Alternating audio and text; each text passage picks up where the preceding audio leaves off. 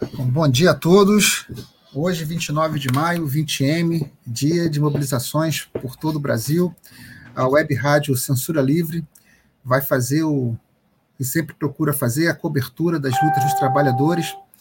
E no dia de hoje, na manhã de hoje, a gente vai estar é, acompanhando aí os atos que vão estar acontecendo, né? Principalmente a partir da concentração de Niterói, onde os companheiros que estão lá presentes vão depois participar do ato no Rio de Janeiro e tentar cobrir também as atividades que estar acontecendo pelo resto do país.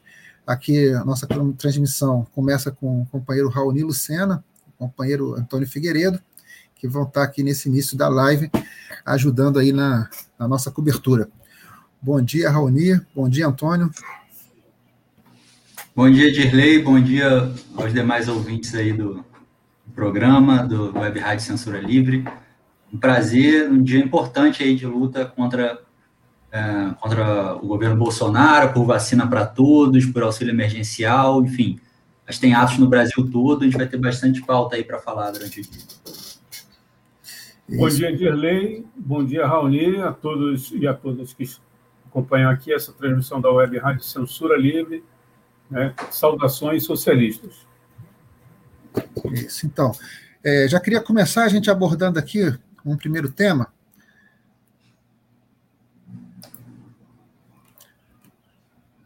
Né? CSP com lutas na sua página, coloca é, 29M, vai ter luta. Atos estão marcados em mais de aproximadamente 200 cidades brasileiras. Né? Então, hoje, nós temos aí um cenário nacional de mobilização em meio a uma pandemia. Né? São cerca de 500 mil mortos no país. Só no Rio de Janeiro são mais de 50 mil.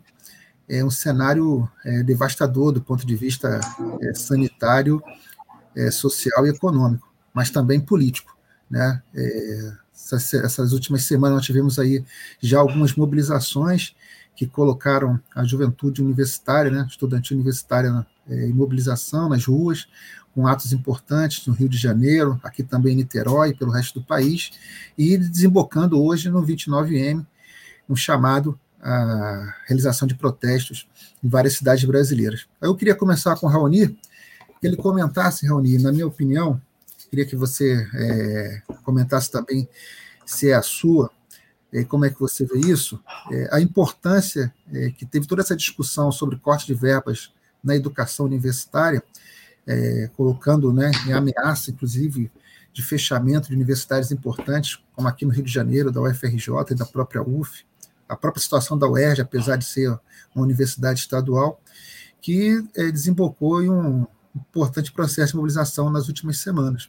Eu queria que você falasse um pouco sobre é, o impacto dessa situação do corte de verbas nas instituições e também como é que uhum. vocês é, estão vendo o processo de mobilização que está ocorrendo nas universidades, né? Você que é técnico administrativo aqui da UF.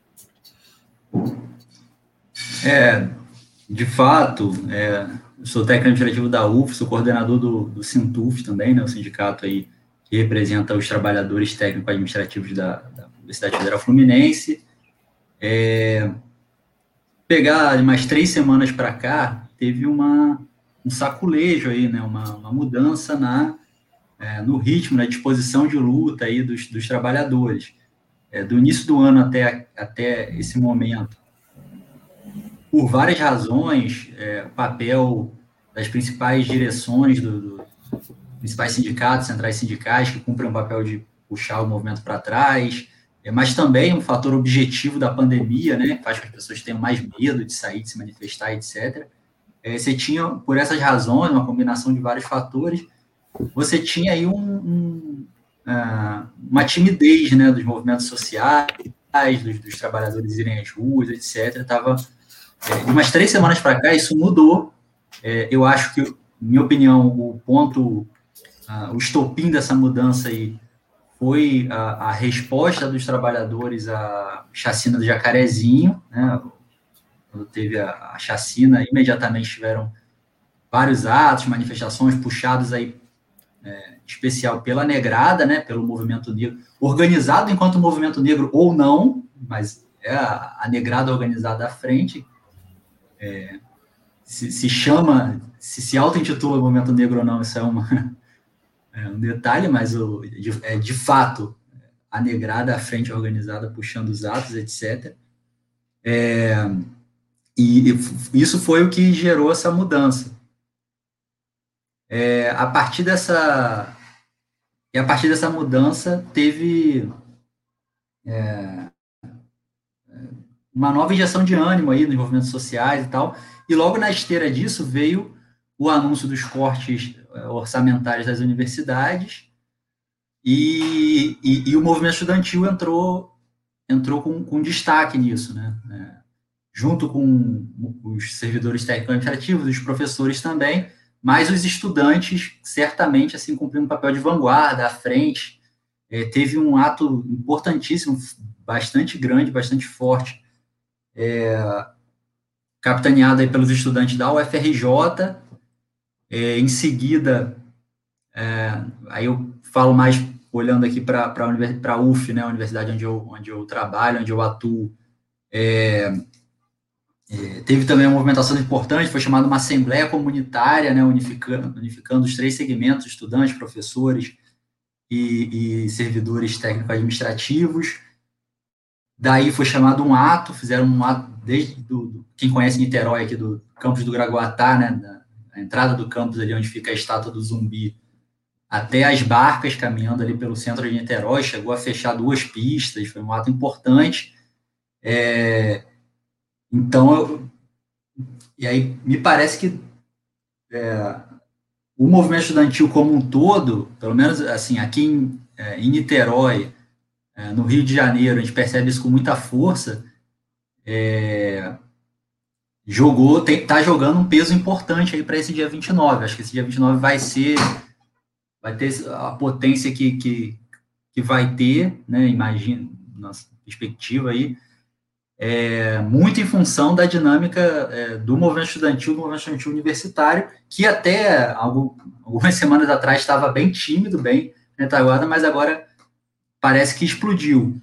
E é uma característica desse setor, né? Ele, ele, é assim mesmo, é um que vai e vem de maneira muito rápida, muito dinâmica. É, falar dos cortes especificamente, cara, na UF é o seguinte: é, o corte desse do orçamento é, de 2021 em comparação com o de 2020 é de mais ou menos 19%. Né? Então, o, e, e, nas outras universidades é mais ou menos nessa, nessa monta aí de 17% a 19%, 20%. É, o orçamento de 2020, que já era pouco, já foi insuficiente, já teve vários problemas com custeio, é, a UF ficou devendo conta de luz, é, enfim, a verba de custeio de 2020 já foi pouca, já foi insuficiente. 2021, esse anúncio, esse corte gigantesco.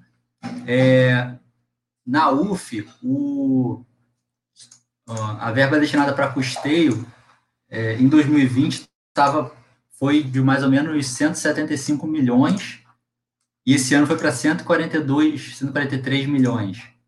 É, esse corte de quase 33 milhões, se for se for botar aí, né? E o custeio é, é, o, é, é a verba destinada à manutenção cotidiana, né, das, das atividades, etc. É, e além disso, para piorar, a UF tem mais ou menos 20, 22,7, 23 milhões é, bloqueados, bloqueados pelo governo federal, que não está autorizado a usar, depende de autorização parlamentar, etc. Então, somando isso, é uma quantidade de recursos gigantesca que está é, que a UF não vai poder dispor, que colocou em risco o próprio funcionamento da instituição. E eu acho que nas outras universidades é semelhante. A UFRJ anunciou, o reitor chegou a anunciar oficialmente, é, por nota oficial, que não teria condição de funcionar depois de julho, julho ou junho. É, na UF também o reitor chegou a dar entrevistas nesse sentido, embora depois voltou atrás, porque o reitor da UF tem uma relação. É, ele tenta manter uma relação de, de, de, de, é, de amizade, compadrio com o governo Bolsonaro. Né? Ele evita ao máximo se enfrentar com o governo, o Ministério da Educação, etc. Então, ele chegou a dar uma entrevista nesse sentido, depois ele voltou atrás e falou: não, a gente vai dar um jeito, tal, é importante adaptar essa nova realidade orçamentária, blá, blá, blá e tal. Então, é, Mas, de fato, é uma situação muito delicada que, que objetivamente, põe em risco a continuidade do funcionamento das universidades. Como mínimo, é, põe em risco o, o funcionamento é, tal qual ele, ele vem sendo. É, como mínimo, vai várias coisas dentro da universidade vão deixar de existir, vão deixar de funcionar. É, e como uma possibilidade, a própria universidade interromper seu funcionamento. Está colocado como uma possibilidade, sim, é, no horizonte. Então, por isso essa revolta dos estudantes, porque principalmente os estudantes é, mais pobres, de mais baixa renda, são os que mais vão sofrer, porque essa verba de custeio vai ah, impacta diretamente nas condições de, de permanência, né, que chama, que são, é toda uma estrutura que a universidade, a universidade é, constrói para que é, os estudantes é, de mais baixa renda, que vêm do setor mais explorado da classe, a maioria negros e negras, possam se manter na universidade. A UF tem uma moradia estudantil, tem um sistema de, de, de bolsas é, para cotistas e outros tipos de bolsas, é, restaurante universitário, é toda uma estrutura que auxilia esse pessoal a se manter na universidade e, e terminar seus cursos. Né? Então, isso fica. É, a primeira coisa que fica comprometida é isso. Né? E segundo, aí, fazendo a relação, tem um. Existe um projeto é, de concepção da universidade, né, que o governo chama de projeto Futurice, está tá meio de stand-by aí, mas está está na ordem do dia também, é, que é, que na verdade é um processo que já vem se acontecendo, mas seria a consolidação disso, né, que é abrir de vez é, a universidade para é, o capital privado, quer dizer, o governo se fica desautorizado a, a, ao investimento, desautorizado não, é, não tem a responsabilidade de garantir o investimento, o custeio da universidade, é, e aí cada universidade que corra atrás junto à iniciativa privada desse, desse financiamento, né? É, então, e aí o que, que acontece? As pesquisas vão se direcionar para isso, né? Tem o um exemplo clássico lá do é, de um laboratório, de, de doenças tropicais na USP que foi transformado num laboratório de cosméticos para Avon. Isso é um exemplo clássico, mas a tendência vai ser uma coisa nesse sentido. Então, isso se relaciona a isso, mas você estrangula a, a, as verbas e, ao mesmo tempo, você entra com esse projeto aí, ó, vai buscar junto à iniciativa privada, tal, você é, é, ataca a própria concepção de educação e abre caminho para essa, essa, essa tendência aí de construir cada vez mais as, as próprias, os próprios cursos, a própria estrutura é, curricular e tal, voltada para atender esses interesses. Né?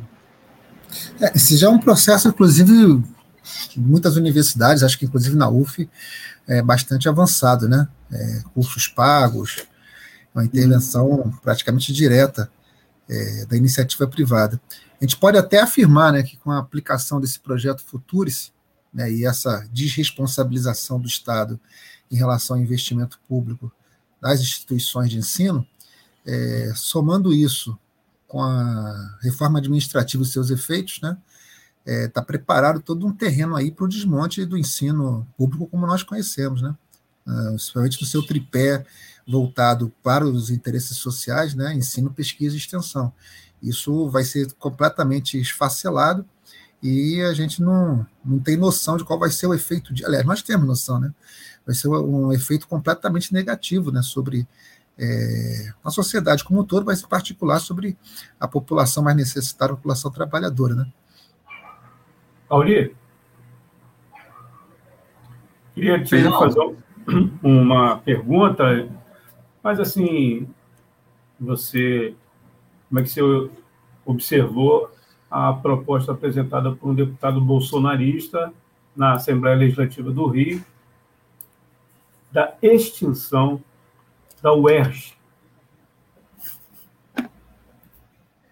Eu não, é, eu não estudei a fundo isso, não, não li a, a, a, proposta em si, eu soube por, por mensagem de WhatsApp também de colegas meus que trabalham na UERJ, é, mas é, evidentemente que a UERJ cumpre um papel de bastante destaque aqui no Rio de Janeiro, papel importante na produção é, de conhecimento científico, na formação profissional é, de várias áreas, né? É, e, e, tem um. E, e, é, é uma universidade que, que tem, digamos assim, enraizamento social, né? É, existem projetos vinculados a comunidades é, chamadas comunidades carentes, enfim, bairros pobres, favelas, etc. É, você tem o hospital universitário né, da, da UERJ, Pedro Ernesto, que cumpre um papel social de muita relevância também. É, então, evidentemente que a extinção da UERJ é, tem consequências terríveis para a classe trabalhadora aqui do Rio de Janeiro. Eu diria que, mais que o Rio de Janeiro, a UERJ cumpre um papel importante a nível nacional, inclusive, através da, através de sua inserção territorial aqui no Rio de Janeiro, tem um papel de relevância nacional. É, então, primeiro, pensar na a quantidade de trabalhadores diretos e indiretos que, que seriam é, dispensados, é, estariam desempregados, ou aqueles que, que tiverem algum, alguma, alguma estabilidade aí pela, pelo vínculo do serviço público, tem que ser remanejado de, de alguma forma. É, mas a quantidade de desemprego que geraria seria né, grande num cenário que o Rio já vem batendo recorde de desemprego. É, priva, vai privar, né, privaria, né, se, se caso, caso for levado adiante, é, é, o Estado, né, em especial a classe trabalhadora, mais pobre, etc., de uma série de serviços, projetos, como eu disse, que a UERJ dispõe. É, o próprio hospital universitário, né, o, que, o que seria feito dele? Seria incorporado pela prefeitura ou não, etc. É, e a gente está vendo o caos aí que a, tem sido a gestão das OS, né? É esse o projeto? Então, pegar o Pedro Ernesto e botar na mão de uma OS dessa aí? É, enfim, não vejo, não vejo nenhuma nenhuma vantagem, né? nada de bom que venha para a classe trabalhadora da extinção da UERJ. O que eles podem argumentar, eu, eu, repito, não li o projeto, mas provavelmente deve, deve ser o que embasa ali o, o, a justificativa, é a questão de custo, né? É um caro para o Estado, etc. É, mas é, é e, de fato, é um, é um custo é um custo significativo, mas que, é, cabe ao Estado definir quais são suas prioridades. É, é a quantidade, a porcentagem do orçamento do Estado que vai é, para o pagamento da dívida, da dívida pública estadual aí, né, é, através da, da chamada lei de responsabilidade fiscal, não dá, né, não chega nem perto do orçamento da UERJ. Então, é, é, é uma questão. Quando você analisa os custos e no que, que você vai investir, no que, que você vai desinvestir, é, você está discutindo prioridades. Qual a prioridade? Garantir é, uma, uma instituição que já, já está consolidada, já tem uma, uma, uma estrutura montada, que tem um papel relevante na pesquisa, formação profissional e diversos projetos que, que, é, que auxiliam aí, como eu falei, a população né, de, de mais baixa renda, dos morros, etc. Ah, ou dar dinheiro para banqueiro, essa que é a, a, escolha que o, que o Rio vem fazendo. É, inclusive, tem que se fazer um, um, balanço aí, né, passou recentemente aí com essa discussão sobre a privatização da SEDAI, e é, tipo, fazendo um contrabando aí, passando de um assunto para outro, mas acho que estão relacionados. É, qual era a justificativa para a privatização da SEDAI? Ela foi dada como garantia para o regime de recuperação fiscal. Há que se fazer um balanço desse regime de recuperação fiscal. E aí, ter, é, é, qual que é o balanço desse, né, esse, esse empréstimo que foi pego? Tá, é, o, o Estado se reergueu economicamente a partir. Tem que se fazer um balanço disso, porque me parece que, que não. é, que não serviu de nada, assim, não, não teve nenhuma recuperação fiscal e está dando os, os, ah, os bens públicos, os serviços públicos como garantia disso, né?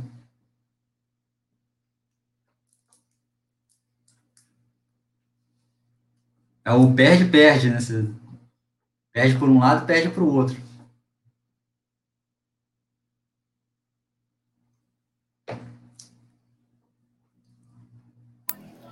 Acho que o Raoni explanou bem aí, fez um vínculo aí da situação da educação em nível nacional com a situação da UERJ em particular aqui no estado. É, só queria que a gente passasse um pouquinho rapidamente aqui, a gente já tem algumas imagens é, do ato aqui em Niterói. Deixa eu botar aqui. A primeira imagem mandada, inclusive passada para a gente pelo próprio Raoni, enviada pelo pessoal do fórum é, de lutas aqui em Niterói e São Gonçalo, essa imagem de mais cedo, né, cerca de oito e meia da manhã, o pessoal estava chegando.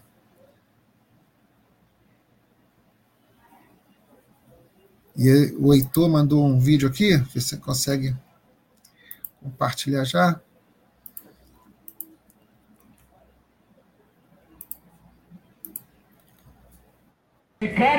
Sábado, dia 29 de maio, concentração de trabalhadores, traba trabalhadoras e a juventude aqui na Praça Araribóia, em Niterói. Daqui a pouco vamos pegar as barcas, atravessar e nos dirigirmos até a Praça do Monumento do Zumbi, no Rio de Janeiro. Nessa grande manifestação, no dia 29, 29 de maio, Dia Nacional de Luta pelo Fora Bolsonaro.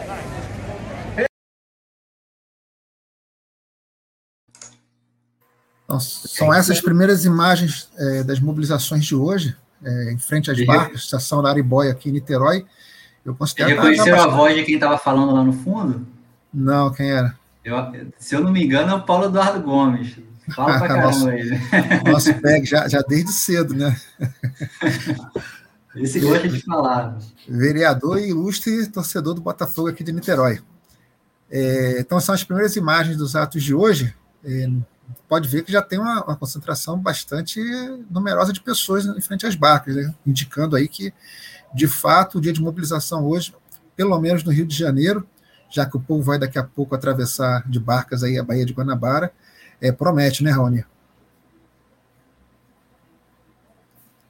Sim, é, a expectativa é de, de um ato bom, assim, de um ato bastante grande em Niterói.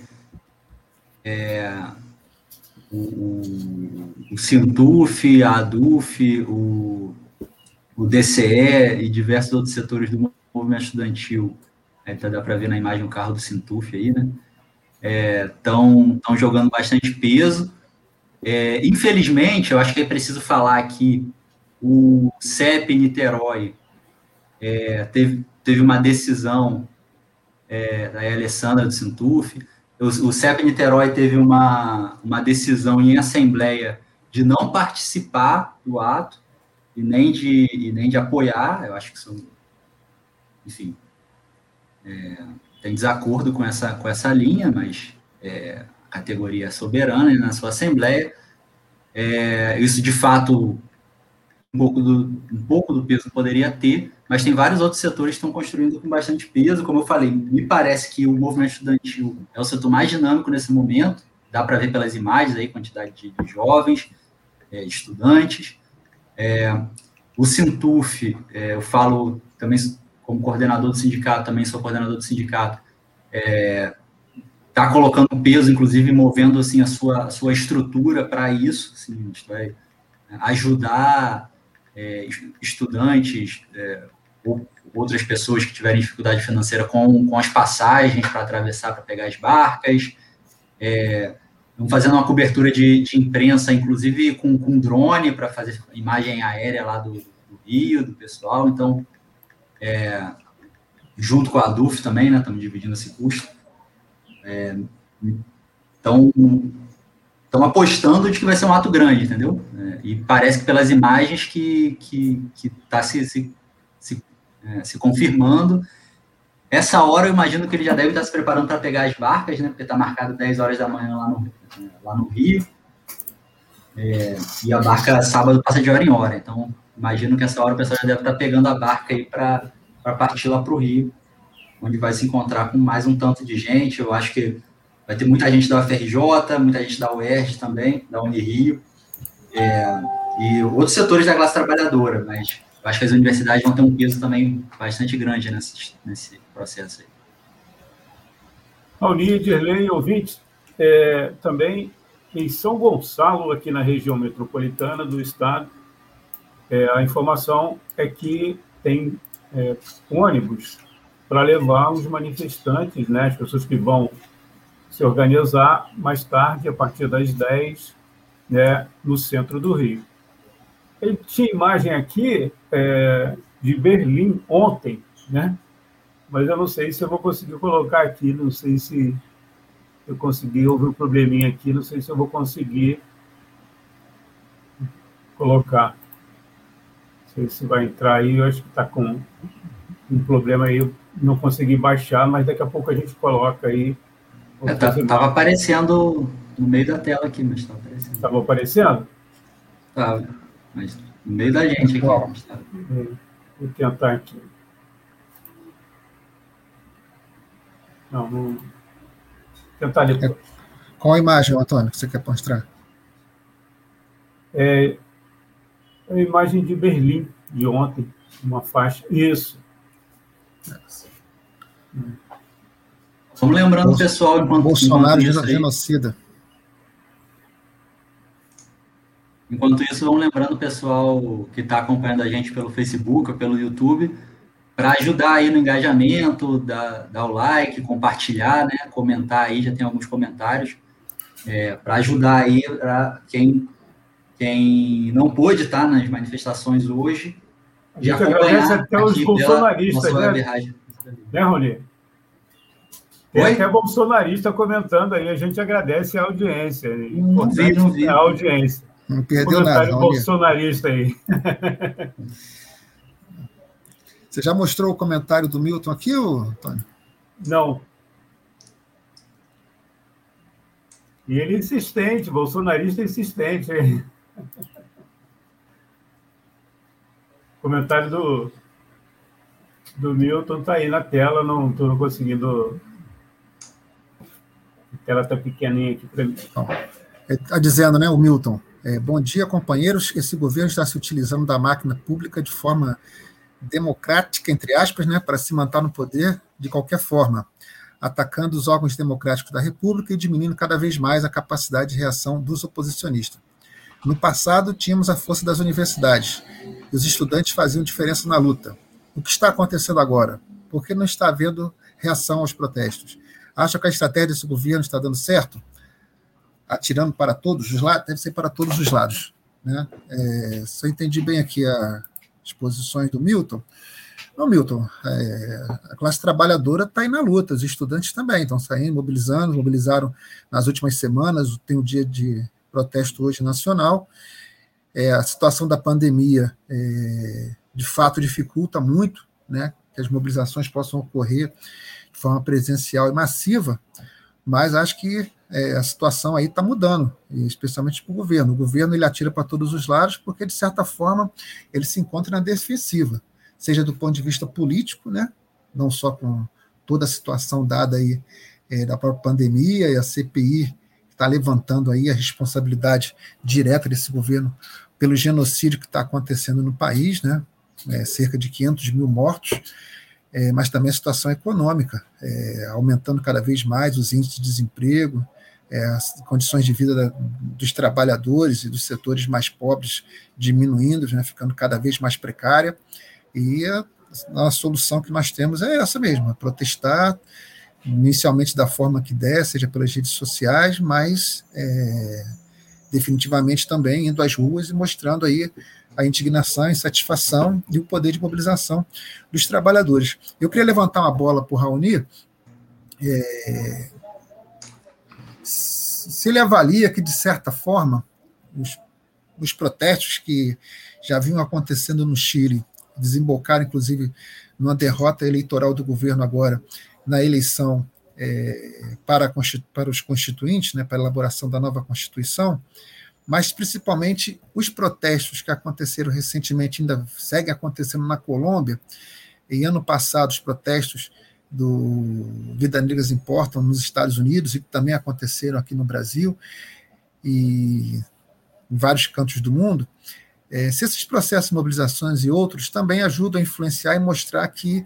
é, é necessário em determinados momentos que mesmo em situações de pandemia como a nossa agora, é, os trabalhadores, a juventude, os setores oprimidos têm que ir às ruas para mostrar né, toda a sua insatisfação e indignação com o governo e com suas políticas. É, eu acho que influenciam, claro. É... Às vezes, eu acho que influenciam. Às vezes as pessoas não percebem o quanto influenciam, né? É, porque não é um negócio consciente, não é um negócio assim, ah, poxa, eu vi os americanos lá indo às ruas, então eu vou também. Não é uma coisa tão consciente, mas, mas influencia sim. É, eu, é, eu comecei a, a, participar do movimento estudantil, assim, é, lá para os anos de 2006, 2007, é, e, e era um período que acontecia muito pouca luta, assim, lutas muito, quer dizer, lutas muito pontuais, muito atomizadas, cada uma na sua universidade, etc. Né? É, é, falando né, enquanto movimento estudantil. E o próprio movimento sindical, o movimento social como um todo, estava num período é, de menos. É, de atividade menos intensa. É, havia uma certa confiança né, no governo do PT aquela, naquela época, né? É... Oi. Desculpa te, te interromper aí. A UEL estava cedo, está conosco. Ah, vai lá, prioridade para quem está ao vivo. Oi, gente, vocês estão Direto me ouvindo? de Belém do Pará. Tudo bom bem? Dia, bom dia, bom dia. Seja bem-vinda.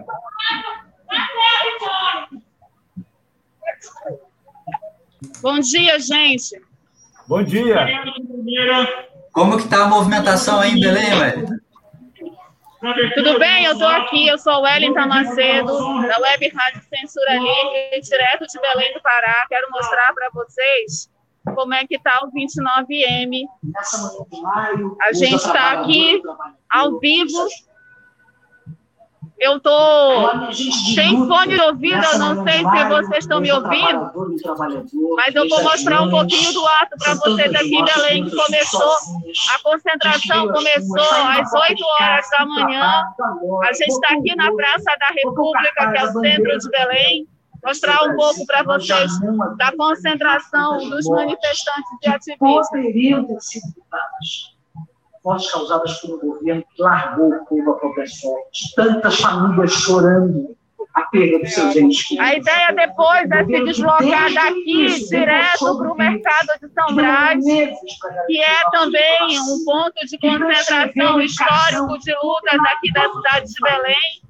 O 29M em Belém foi organizado por diversas entidades, sindicatos, movimentos sociais, partidos políticos, que é um dia nacional de luta, de mobilização pelo Fora Bolsonaro, por vacina já, contra o genocídio e contra todos os ataques no meio dessa pandemia que vem sofrendo a classe trabalhadora e os setores oprimidos da classe. Eu não sei se eu vou conseguir falar com vocês, é, porque eu estou sem fone de ouvido e está muito barulho aqui, mas eu queria mostrar aos ouvintes e internautas que estão acompanhando, fazer uma saudação aos meus companheiros de estúdio. Eu estou vendo o Raoni, estou vendo o Antônio, Shirley.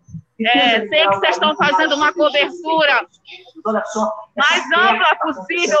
dos estados que agora, pela manhã, estão realizando atos de mobilização nesse Dia Nacional de Luta.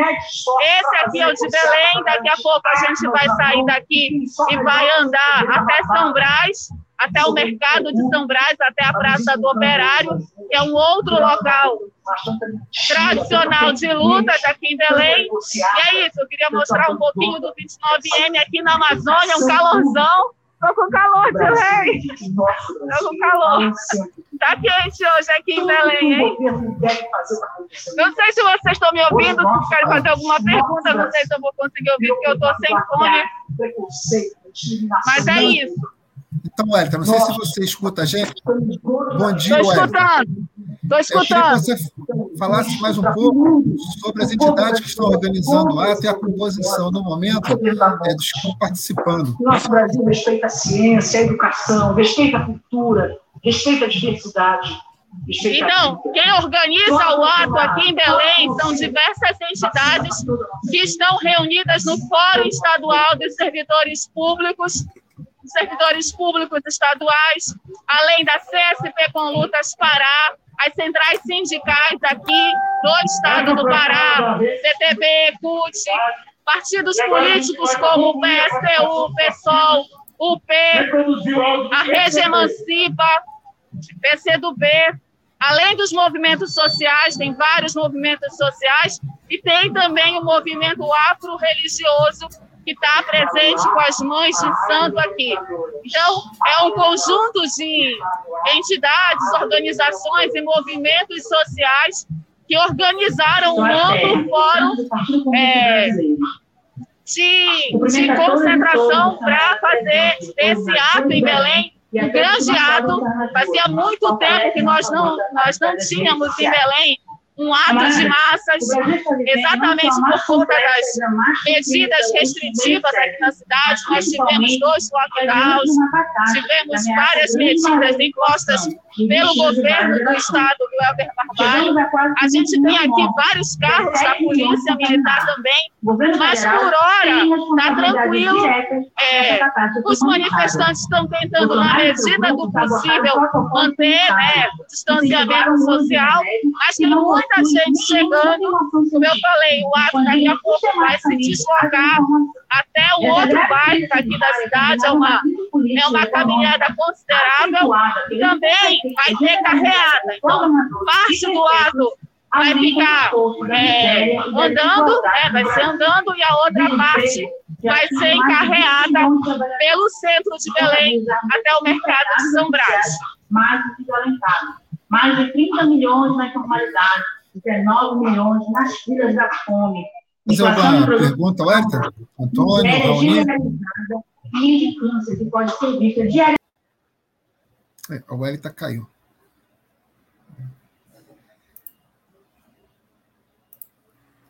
Pô, legal, legal. Deu para ver bem na, Agradecer ao Wellington Macedo, que falou conosco aí, direto de Belém, ela que faz parte da equipe da Web Rádio Censura Livre e apresenta aqui com a chancela do nosso amigo Dirley Santos, não é isso?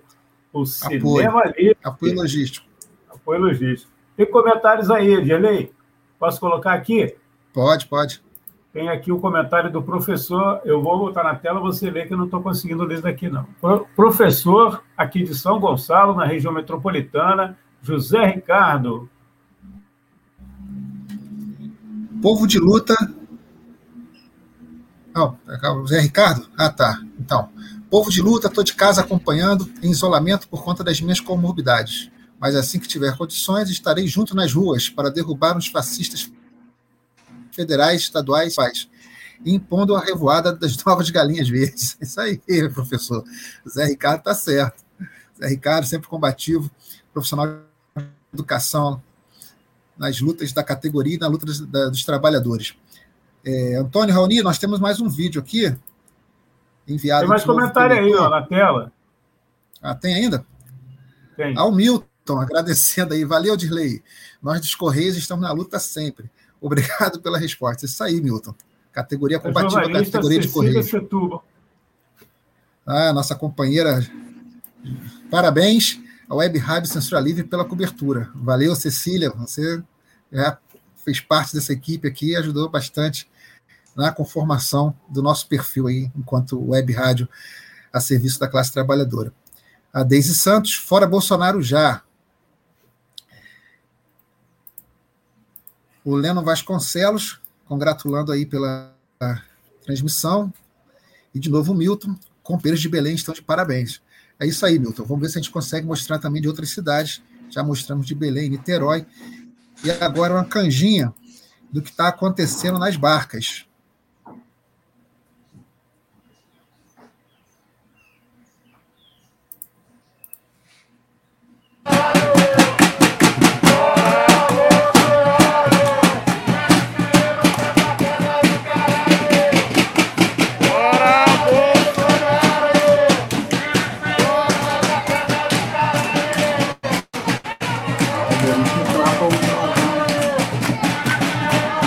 Barca Rio-Niterói, nos dirigindo a manifestação no Rio de Janeiro.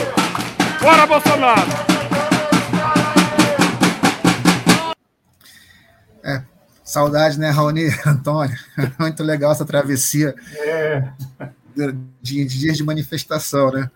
É, parece que o pessoal aí reservou a barca para os manifestantes, né? É verdade, é verdade. Muita animação. E tem muita gente acompanhando aí o, a nossa transmissão. A gente pede para compartilhar, deixar um comentário. Isso, muita gente acompanhando aí a nossa transmissão. É, estamos aqui, eu, Dirley Santos e o Raoni Lucena, é, tentando aí fazer uma transmissão desse 29M, né? E você também, se tiver alguma foto, algum comentário, um vídeo, gravou um vídeo aí na sua cidade, está acompanhando algum ato, manda para a gente aí. Temos o WhatsApp da Web Rádio Censura Livre, vou disponibilizar aqui. Você que estiver fora do Rio, utilize o DDD 21 21 965538908. É o DDD 21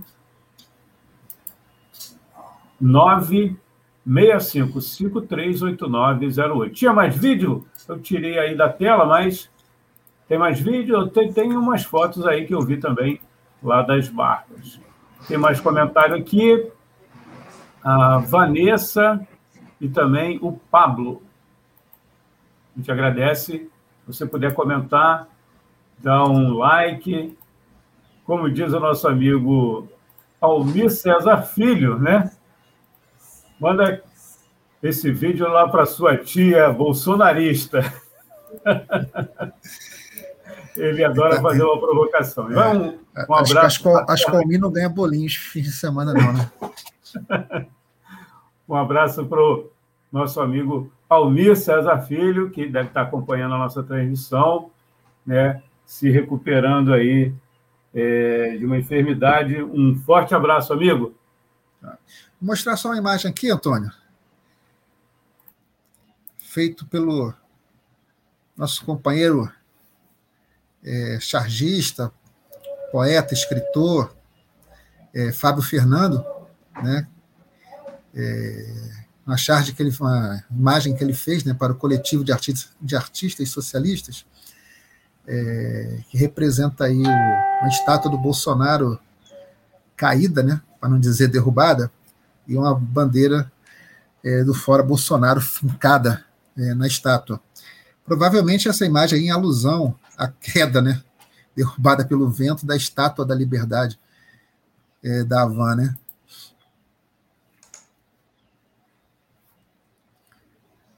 E mais outra imagem aqui, que é o cartaz, né? Daqui a pouco vou tentar pegar imagens.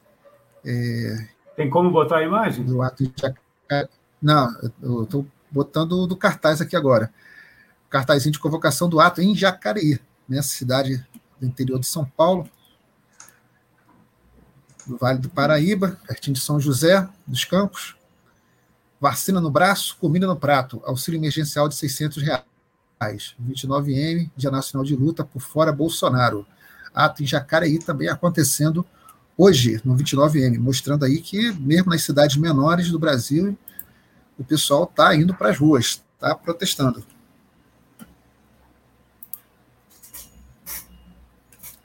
É, eu estou com algum problema aqui, não estou vendo a imagem. É, eu vou colocar aqui mais um comentário do Adriano Prim, dizendo em Curitiba as manifestações são na Praça Santos Andrade. Né? Então, também Curitiba. Saudações aí aos curitibanos. Se tiver imagens, se tiver imagem, mandar aqui para gente. Isso disponibiliza. Está muito frio lá, com certeza. É. Bom, essa imagem você, você já tem aí, já conseguiu baixar? Estou vendo aqui que tem uma imagem aqui, ó. É essa, foi essa que eu mostrei, a, a da charge do Fábio Fernando. Ah. Feita por coletivo de, de artistas socialistas. Uhum. Eu estou com um probleminha aqui, não estou conseguindo visualizar. Você não está conseguindo ver ou não está conseguindo botar a imagem? É, quando você colocou, não visualizei algum, algum problema aqui no aplicativo. Ah, é da própria tem internet. Mais, tem mais participação aí, Delei, na tela? Deise Santos. Eu acredito na rapaziada que segue em frente e segura o rojão. Eu ponho fé é na fé da moçada, que não foge da fera e enfrenta o leão. Grande Gonzaguinha, vamos à luta. Isso aí, Deise. O Adriano Prinda coloca aqui, né? Friozinho mesmo, mas o coração quente contra esse desgoverno. A gente imagina se aqui no Rio de Janeiro e Niterói a gente já está reclamando da temperatura, né? Que dizer do possível frio que deve estar fazendo em Curitiba. Eu queria disponibilizar mais uma tela aqui para conversar com o Raoni e com o Antônio, que é uma matéria também da CSP Colutas, que nessa situação aí de pandemia, para além de toda a questão né, do genocídio feito contra o povo brasileiro, né, cerca de 500 mil mortes, nós também temos uma situação aí econômica, a situação do desemprego, né? Em plena pandemia, o Brasil registra 14,8 milhões de desempregados e 6 milhões de desalentados. Eu queria que você falasse um pouco sobre é, como você está vendo aí a, a situação, os dados que estão sendo divulgados é, sobre a economia cada vez mais comprometidas e a gente sem perspectiva de sair dessa situação, dado né, que a política do governo Bolsonaro parece ser em impulsionar, é, em manter a situação né, da pandemia e não em resolvê-la, né? É, a situação do desemprego é, cada dia mais dramática, né? É um elemento também que passa a fazer parte cada vez mais fortemente da, da, da vida dos brasileiros é, é a fome. Né? Muita gente passando fome, diversas é, movimentos sociais e até ONGs, associações, etc., que estão tentando fazer alguma ação de solidariedade, né, para ajudar aí o pessoal mais necessitado, vem relatando que assim pessoas que alguns meses atrás ajudavam nas campanhas agora estão precisando de ajuda.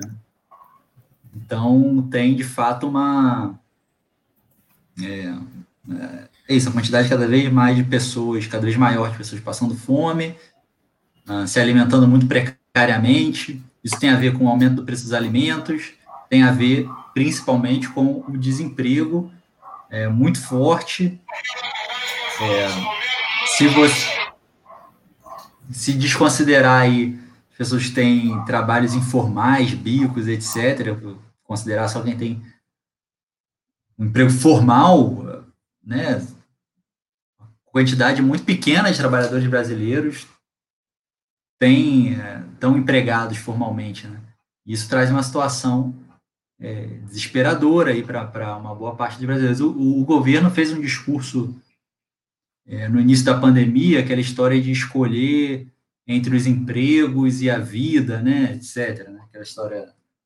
É, ah, não pode, não pode fazer lockdown porque vai acabar com os empregos. Então, é, e aí um outro lado fala assim, não, tem que fazer lockdown porque o, o a vida é mais importante que a economia, etc.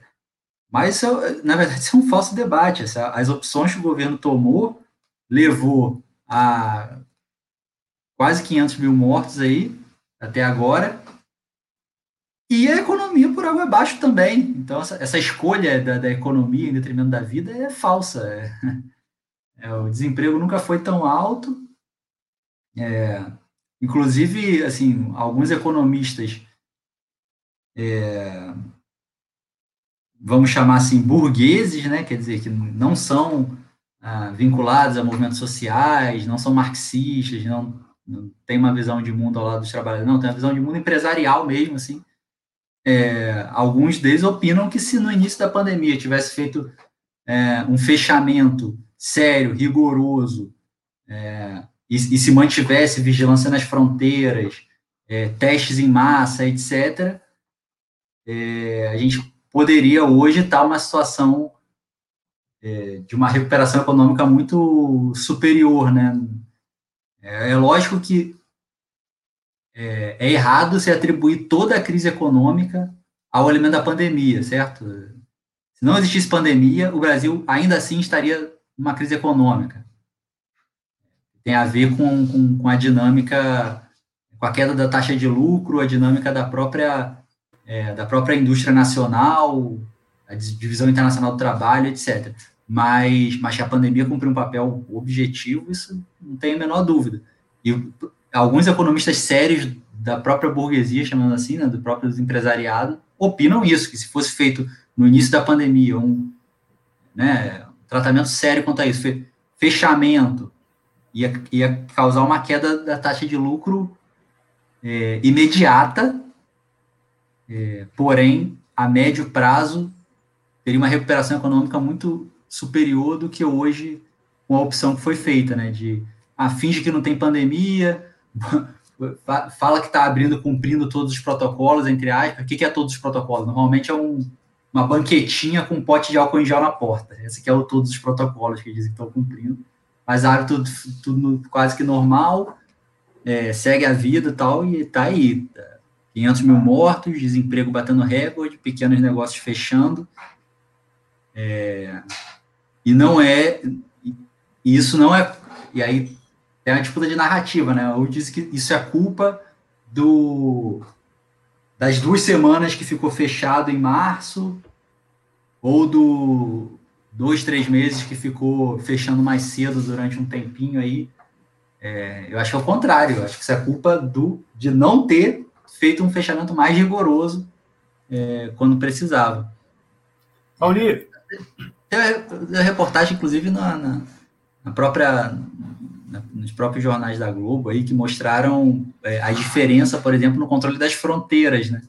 Nesse estágio da pandemia de hoje, né? Que o Brasil é um epicentro, é, como em outros países você tem um controle de fronteira, testagem nas fronteiras, etc, para detectar novas variantes, e no Brasil é praticamente um mundalelê, né? Entra, sai, ninguém faz teste de nada, apresenta um papelzinho lá, tem que ter um papelzinho aqui, nem sempre pedem, então... Fala aí, fala aí, Antônio. É, você que está acompanhando aí através da página da Web Rádio Censura Livre e também o canal da emissora no YouTube. A gente pede para você curtir, compartilhar. Estamos aqui nessa cobertura do 29 de maio, né? Dia aí pelo Fora Bolsonaro em nível nacional. Aqui somos a Web Rádio Censura Livre.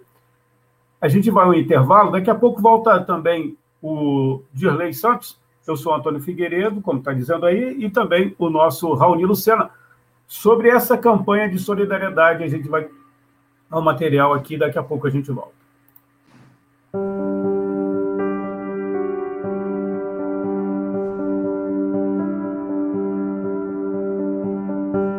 O Brasil vive uma situação calamitosa por causa da política genocida do governo de Bolsonaro e Mourão. São quase 14 milhões de infectados por Covid e cerca de 400 mil mortos. O sistema de saúde está em colapso e pessoas estão morrendo nas filas de UTI sem kits de intubação e sem oxigênio hospitalar. A crise econômica é profunda. Há mais de 70 milhões de desempregados e milhares de pequenas empresas foram à falência mais de 116 milhões de brasileiros enfrentaram algum grau de insegurança alimentar nos últimos três meses de 2020. 19 milhões de pessoas passaram fome. Enquanto vivemos essa situação lamentável, o número de bilionários no Brasil saltou 44% em 2021.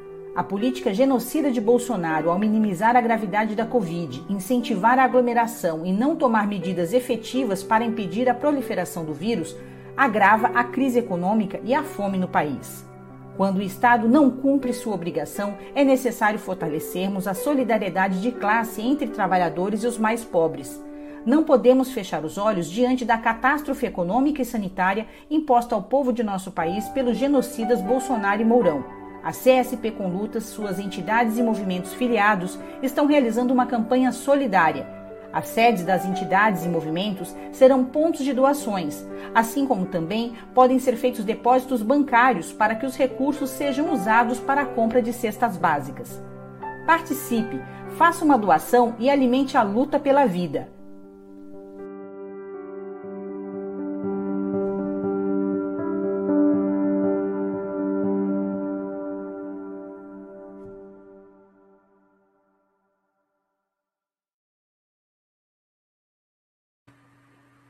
Bom, a gente vai disponibilizar aí, você que está acompanhando a Web Rádio Censura Livre, aí nos comentários, a gente vai disponibilizar o número da conta aí da CSP com lutas, né? Faça uma doação aí para a campanha nacional de ajuda às pessoas mais necessitadas. Está colocando nos comentários o número da conta, né? Se você puder ajudar, a gente colocou aí também o número da conta. Para você que está acompanhando, daqui a pouco a gente, é, pelo rádio, né? Esse material também a gente divulga na, na web Rádio Censura Livre, nos aplicativos e no site, a gente vai divulgar aqui. Tem comentários aqui, é, Raoni, não sei se você gostaria de acrescentar mais alguma coisa em relação a esse tema. Fique à vontade aí. Não, como eu estava falando, é, várias organizações, é, sindicatos, associações, ONGs, ou é, pessoas individualmente também estão é, tentando organizar ações de solidariedade. É, no entanto, a, a situação é tão, tão crítica, tão crítica, que é, mesmo essas organizações, mesmo essa, essas ações de solidariedade estão tendo cada vez mais dificuldade, né? É, pela união dos fóruns de luta de Niterói, São Gonçalo e Maricá, a gente faz uma campanha permanente de solidariedade, todo, todo mês levamos uma quantidade de cestas para uma quantidade de famílias cadastradas, é, e em alguns meses, mais recentemente, a gente teve dificuldade de, de cumprir, né, de atender todas as famílias cadastradas. Então, as doações têm diminuído, porque as pessoas estão tendo mais dificuldade. Pessoas que antes contribuíam, agora estão precisando ser ajudadas. É, então, é isso, a situação bastante grave aí de, de fome, é, de desemprego, de miséria, é, que é produto de escolhas políticas é, desse governo. Então, é, por isso a gente vai, junto com. É, a gente não acha que, que a solidariedade vai resolver os problemas da classe trabalhadora. Né? Então é preciso movimento é, orgânico, concreto, para a organização da classe trabalhadora, derrubar esse governo, construir uma, uma sociedade baseada em, em outros princípios, é, que não que não lucro, que não acumulação de, de capital, etc. É, mas junto com isso é preciso construir também ações de solidariedade para imediatamente é, é, dar de comer a quem tem fome, né? Fazer com que as pessoas sobrevivam mais um dia até para poder se organizar e lutar. Então, são coisas combinadas. Então, se você puder, é, contribua aí, né? Existem diversas campanhas, diversas é, organizações sociais, sindicais, é, então, na sua cidade, se não tem na, se você não conhece na sua cidade, tem é, organizações nacionais aí, também campanhas nacionais é, feitas pela CSP com Lutas, pela Luta Popular, enfim. Então, procure aí que com certeza, se você tem condições de contribuir, tem alguma campanha de solidariedade rolando aí ao seu alcance que você possa contribuir, às vezes até pela internet, fazendo uma doação. Então, é importante combinar as coisas, a luta com a solidariedade. Legal, Raoni. É, eu vou aqui falar dessa. Daqui a pouco divulgamos aí, né, a campanha de solidariedade da Central Sindical oh, Popular, CSP Luiz, Luta. O Luiz tá Carlos está ouvindo, tô ouvindo. O Luiz uhum. Carlos está comentando aí que Nova Iguaçu, o ato vai ter ato na Via Light. Uhum. Se tiver imagem aí, Luiz Carlos, manda para a gente aí que a gente. A gente agradece aqui a participação do Luiz Carlos deu também um bom dia. Então, só para fechar a questão da campanha, participe, faça uma doação e alimente a luta pela vida. A conta é no Banco do Brasil, o número desse banco é 001, Banco do Brasil, Central Sindical e Popular com lutas. CNPJ da Central 07 887 926 barra 001323.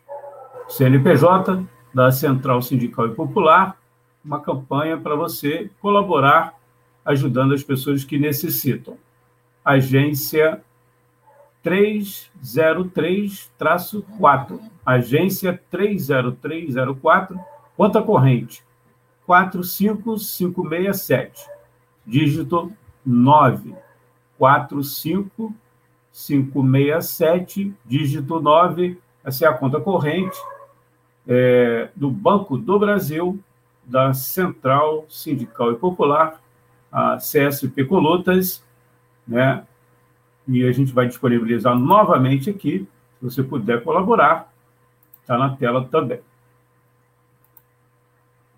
Já temos outras imagens, o nosso companheiro Dirley Santos vai entrar a pouco, vai entrar daqui a pouquinho, né? Trazendo essas imagens aí, está baixando lá no computador da casa dele, né? A gente está aqui acompanhando essas manifestações desse 29 de maio pelo Fora Bolsonaro em todo o país. Já temos, é, já mostramos aqui, só para você ter uma ideia, já mostramos aqui o, a organização na concentração na Praça Araribóia, que fica no centro de Niterói, para você que está de, é, de fora, né, do Rio de Janeiro, é, Niterói, na região metropolitana do estado, também é, trouxemos aqui vídeos do Heitor Fernandes na travessia, né? Rio, no caso Niterói, Rio, para o ato que vai acontecer daqui a pouquinho, né? A concentração é, lá na, no monumento a Zumbi dos Palmares, perto da Central do Brasil, no Rio de Janeiro. É, daqui a pouco a gente vai ter também, Raoni e ouvintes, a participação da Daniele Bornia, né? E ela que do movimento Mulheres em Luta, movimento Mulheres em Luta, e também é, da Lucília Machado, aqui conosco, e a professora Gelta Xavier também vai participar conosco daqui a pouquinho. Você que está acompanhando aí Dê o like, curta essa transmissão, compartilhe com seus, é, seus grupos de WhatsApp para fortalecer o projeto da Web Rádio Censura Livre, uma iniciativa sem fins lucrativos, né, que visa a democratizar a comunicação. Não é isso? Opa, temos aqui a Daniele Bornia, já conosco aqui. Seja bem-vinda, Daniele Bornia, muito bom dia.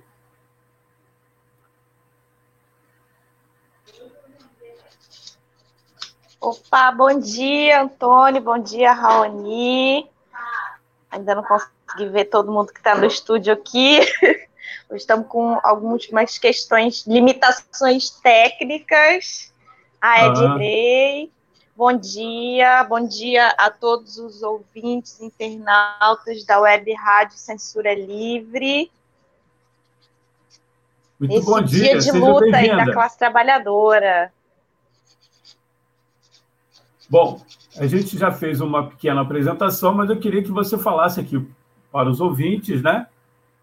É, quem é Daniele Bornia e esse o que, que representa para o movimento Mulheres em Luta esse 29 de maio pelo Fora Bolsonaro. Por gentileza, Dani.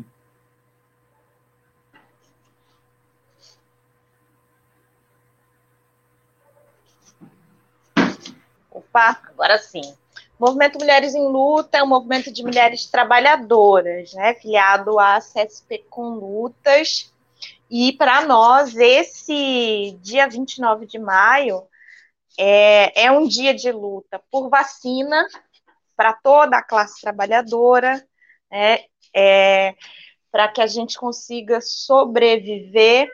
Né, as mulheres trabalhadoras aí é, tem atravessado essa pandemia, passando por uma situação é, de desemprego, que cresceu bastante, é, de fome, é, a morte, a perda né, de vários familiares, nas categorias majoritariamente femininas, que principalmente as que estão na linha de frente aí, como a área da saúde. É, e é, a violência doméstica, né, que também não deu trégua aí é, durante a pandemia, né, é, para as mulheres negras, né, a violência é, policial, a exemplo do que a gente viu aí na chacina do Jacarezinho. É, então, é, é uma luta pela, um dia de luta pela vida, né, esse dia 29, e aí é um enfrentamento aí ao principal agente aqui no Brasil dessa política é, de genocídio da classe trabalhadora, que é o governo Bolsonaro. Então, é, para as mulheres trabalhadoras, hoje é um dia importante de luta pela vida, é, por emprego, por direitos e principalmente para derrubar esse governo Bolsonaro aí, Mourão, né, um passo muito importante para que a gente avance para a unificação da classe trabalhadora numa greve nacional sanitária, né, que é muito importante a gente unificar aí todas as lutas, toda a indignação dos trabalhadores numa greve nacional. Que pare o país e impõe aí o lockdown né, na marra. É isso.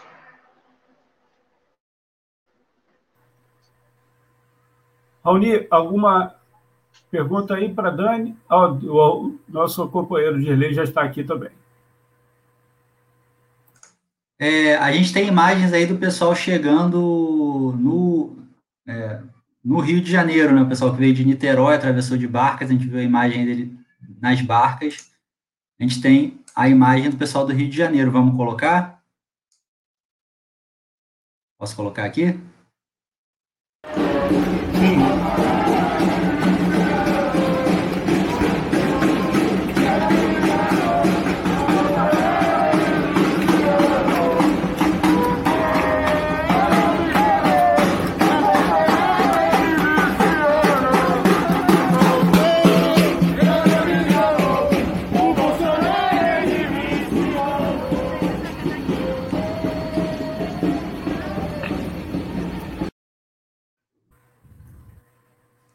Tá boa a coluna, né? De Niterói.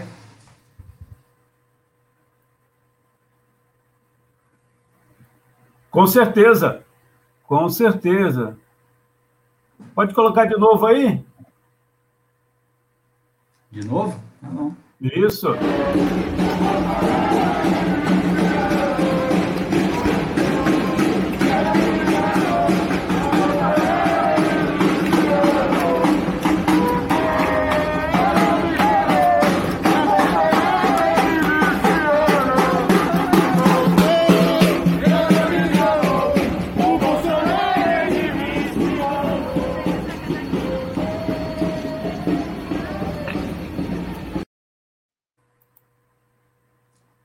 Muito legal, muito legal mesmo. Dirley, assume o comando aí.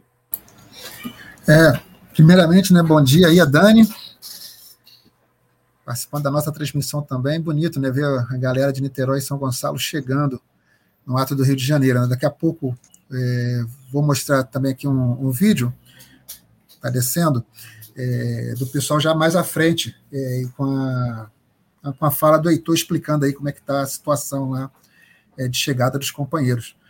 É, eu queria também compartilhar aqui, antes de voltar com a Dani, as imagens que estão na página da CSP com lutas. Do ato em Brasília, vocês estão vendo, né?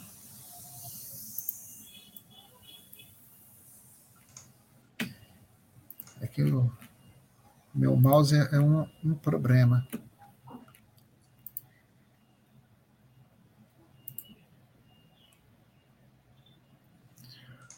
Cadê, cadê, cadê? Ah, então, é, o pessoal já está também Brasília mobilizado. Já temos aí algumas imagens lá da esplanada dos ministérios. O pessoal do Movimento Popular, né? Movimento Resistência, Resistência Popular pelo Direito à Cidade. CSP com lutas, inclusive pessoal com faixas, com cartazes em inglês, né? Lá a cúpula lá do Congresso.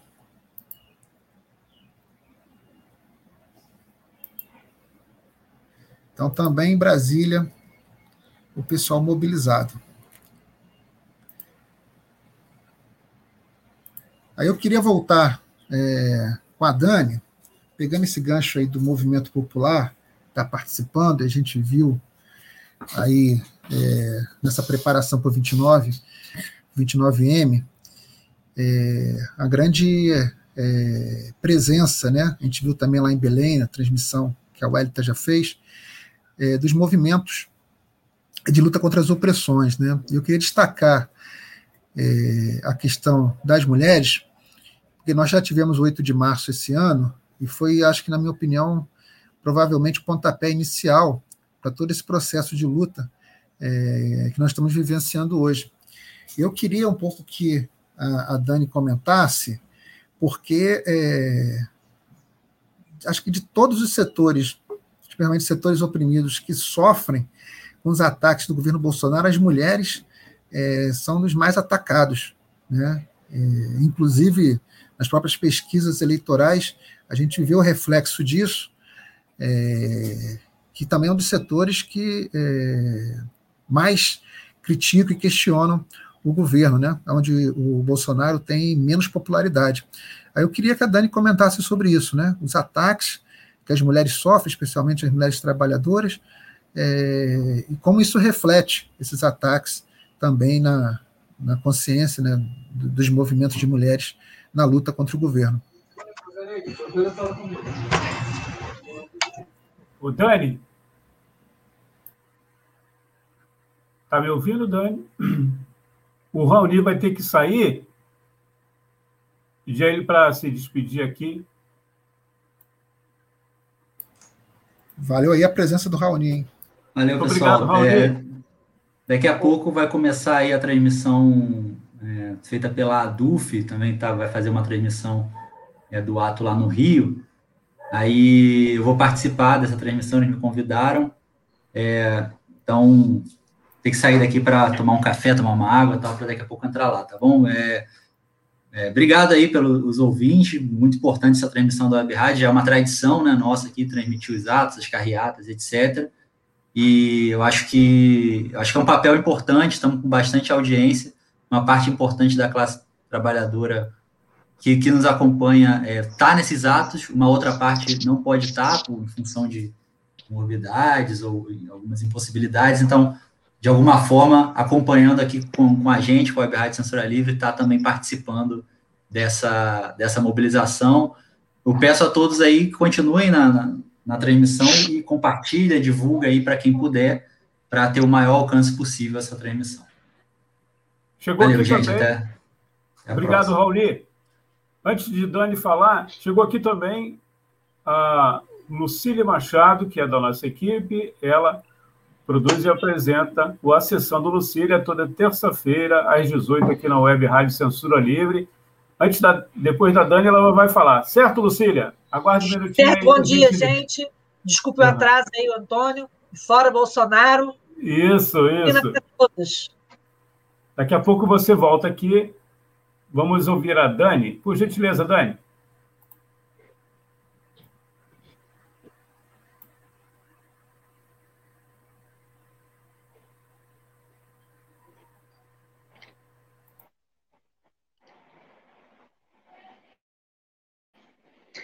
Opa, bom dia, Lucília. Bom dia, Dani. Então, é, o cenário que a gente vive né, é de uma, uma, uma pandemia que aprofundou uma crise econômica mundial. E a política que os governos no mundo inteiro têm tido é de é, colocar a classe trabalhadora para a morte. Ô, Lucília. É, e é, deixar a classe trabalhadora morrer. Né, é, e, paralelamente a isso, com a política diante da pandemia, né, de não investir na garantia das medidas que protegem a vida da classe trabalhadora, como isolamento social, agora a vacina. E, paralelamente a isso, é uma política de retirada de direitos que já acontecia antes da pandemia.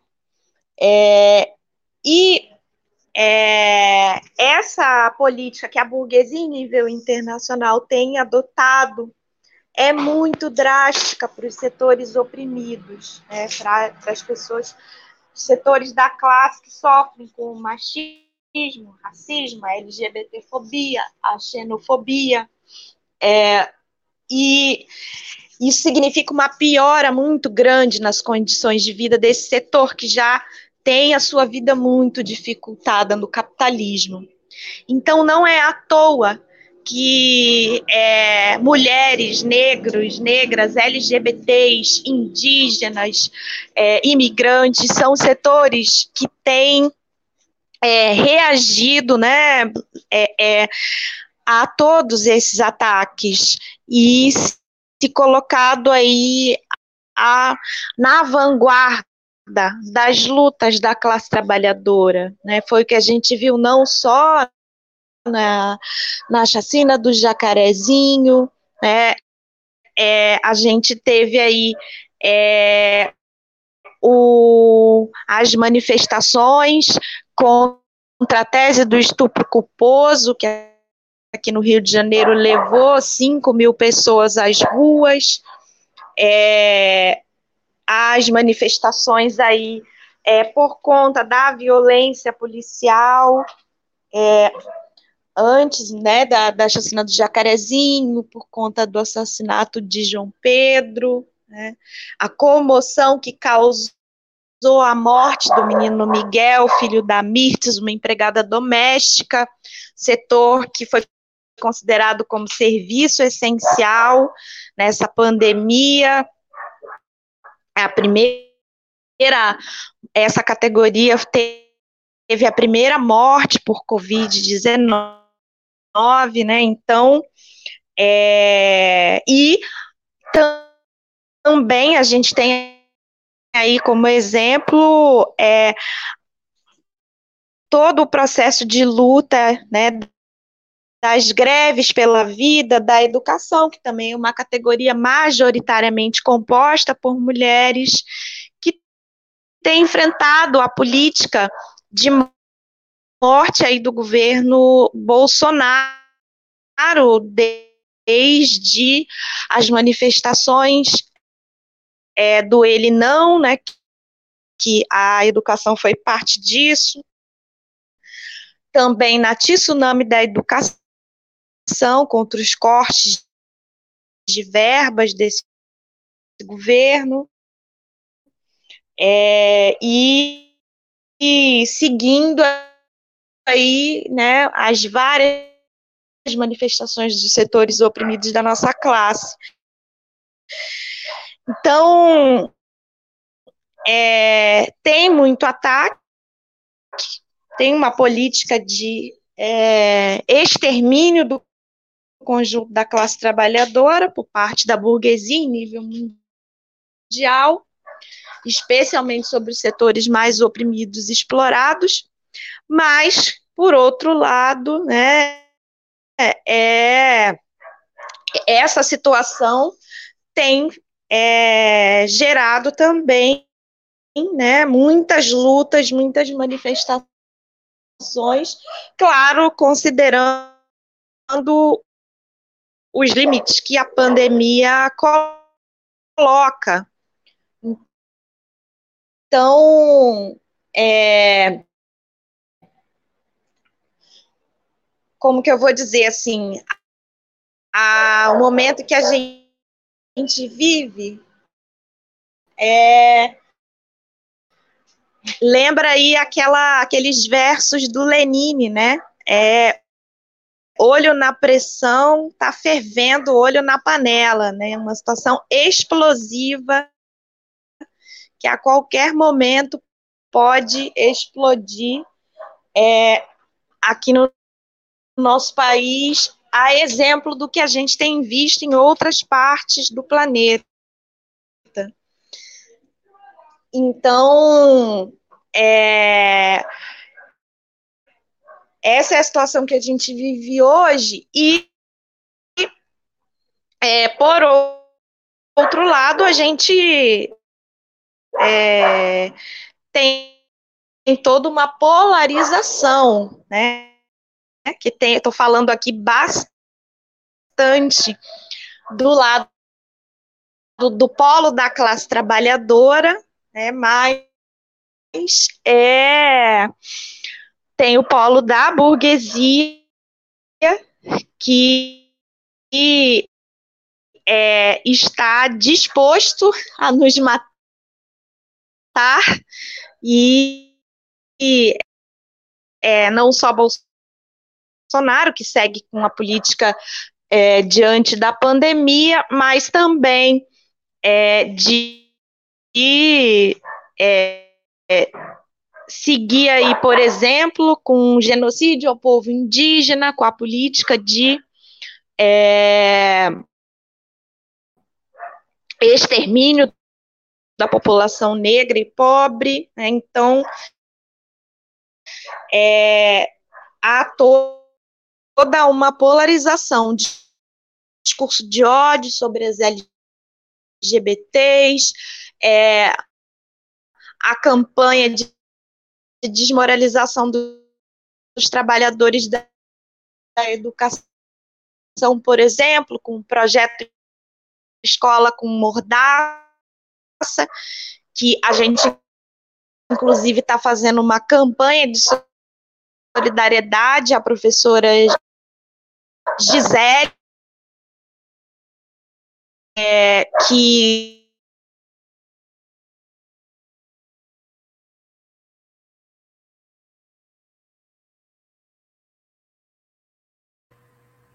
Perdemos aí o contato, alguma estabilidade. Você está ouvindo a gente, Dani?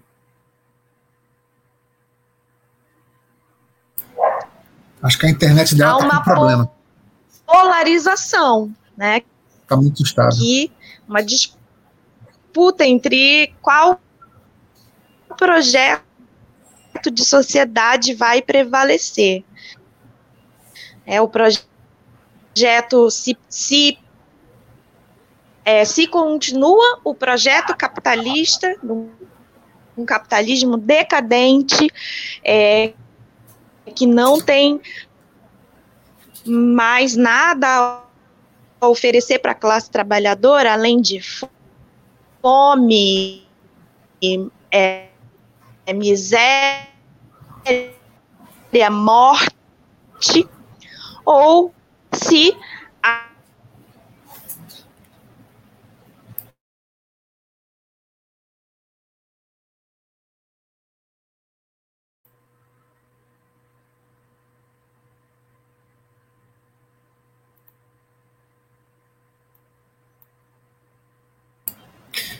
A Dani silenciou o microfone dela, que não está conseguindo concluir a, a transmissão dela.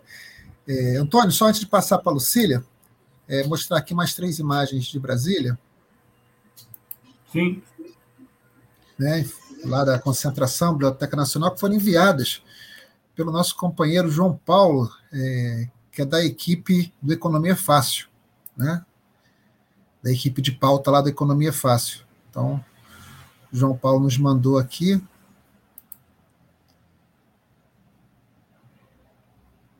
É, imagens diretamente lá da concentração dos manifestantes em Brasília. É, Lucília já está a postos? Eu vi que ela tinha aparecido. Fechou a câmera.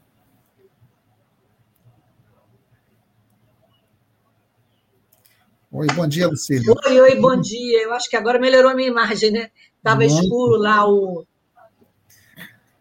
no, no outro local. É, bom dia, gente. Hoje é um dia muito especial, né?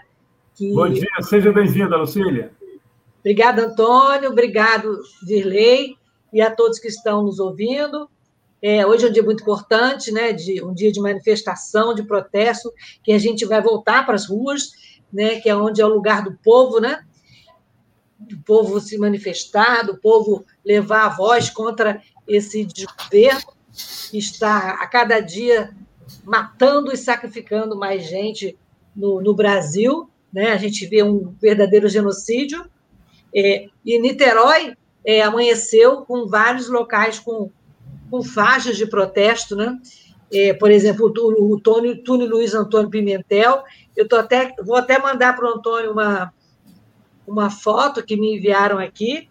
Né? São várias categorias, os sindicatos, as associações hoje, e o povo em si hoje está na rua, né? porque é um dia de luta, é um dia para marcar né? na história do Brasil é, contra é, quase 500 mil mortes é uma situação muito complicada e difícil. É, em nome das.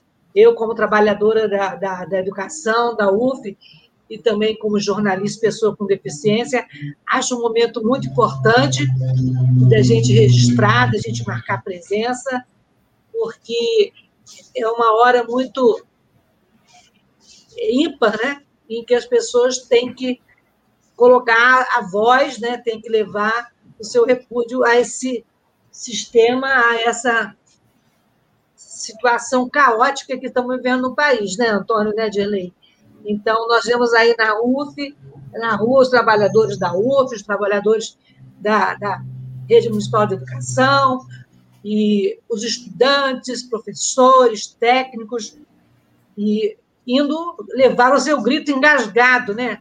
Então, isso é muito importante. Eu vou tentar compartilhar com vocês a foto que me enviaram aqui da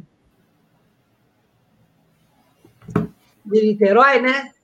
Vou ver se eu consigo compartilhar com o Antônio.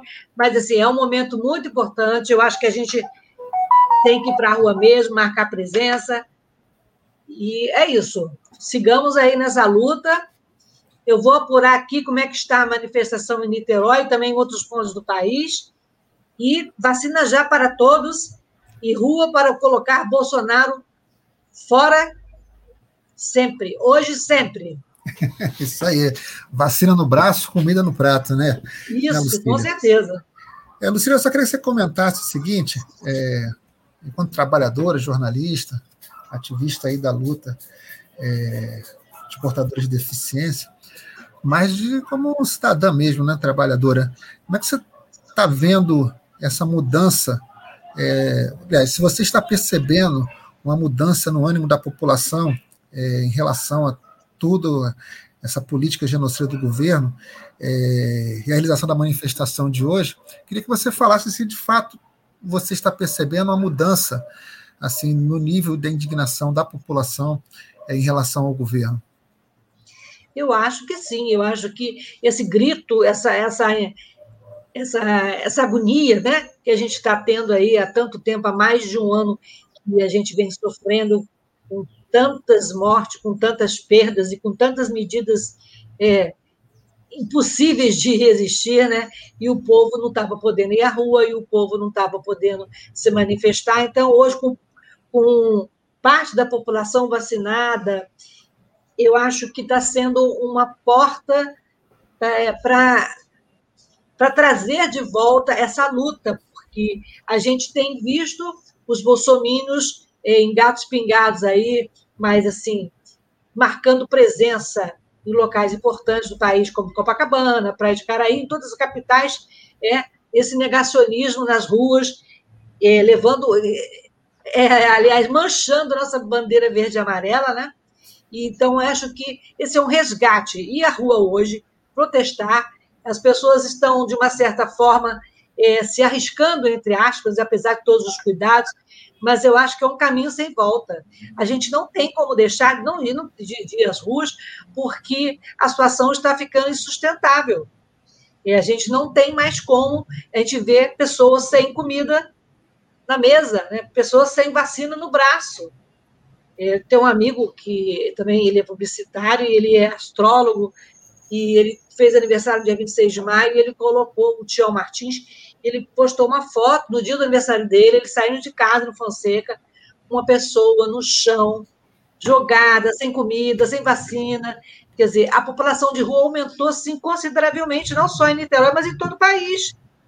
É, no início da pandemia, algumas cidades, até mesmo Niterói, ofereceu hotéis né, para as pessoas de rua, pessoas em vulnerabilidade, mas alguns desses programas não foram para frente, ou então tiveram que ser cortados por causa da verba. Então, o que a gente vê hoje? Você anda pelas ruas de Niterói, é, são pessoas mendigando na rua, pessoas que não têm onde morar. Então, assim, eu acho que esse é um momento crucial. E acho que a presença na rua é a presença da indignação, é a presença do protesto contra esse sistema e contra essas é, barbaridades que o governo vem fazendo, né? É, hoje em dia, né, não são mais lutas pontuais, né, por um direito ou outro, né, é a luta pela vida, né, seja em relação à questão da vacina, né, para se é, conseguir se isolar do vírus, seja mesmo pela questão socioeconômica de sobrevivência no dia a dia, né, ter emprego, ter salário, ter até comida no prato, né. É fundamental, porque a gente vê os alimentos estão na hora da morte. Carne hoje é um produto em extinção. Ninguém come mais carne. Não pode se comer carne. A população até pouco tempo comia é, carne, comia frango. Hoje o arroz, o feijão está impossível. Então, assim, é um problema estrutural, não é um probleminha, né? Não é uma gripezinha, é uma pandemia é, que está assolando a população, que está dizimando quantas vidas estão sendo perdidas. Todo dia você ouve falar de alguém que foi que morreu por conta de Covid. É, e não são mais pessoas idosas ou pessoas com mais de 60 anos, são crianças, são jovens. Então, assim, eu acho que essa ida à rua hoje é um resgate da nossa cidadania, é um resgate do nosso direito pela vacina, pela comida, pela educação.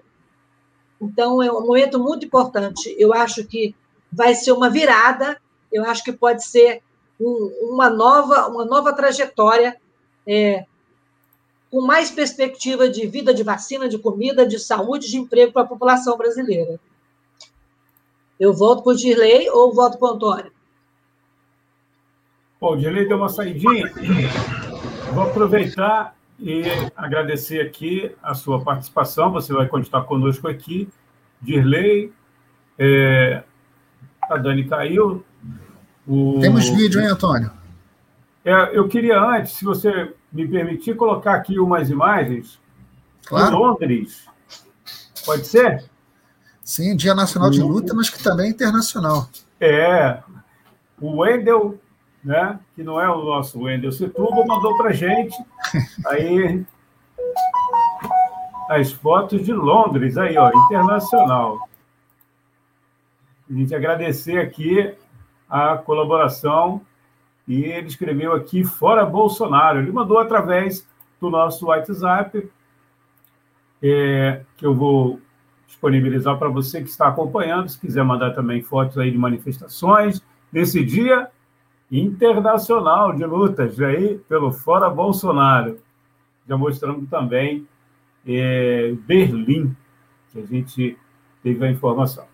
Para você que está acompanhando, é através da web Rádio Censura Livre na página da emissora no YouTube, na, no Facebook e no canal da emissora no YouTube. Você pode mandar para a gente. Né? Fora do Rio, utilizo o DDD 21. DDD 21 965538908 965538908. Já temos o vídeo, Dirley?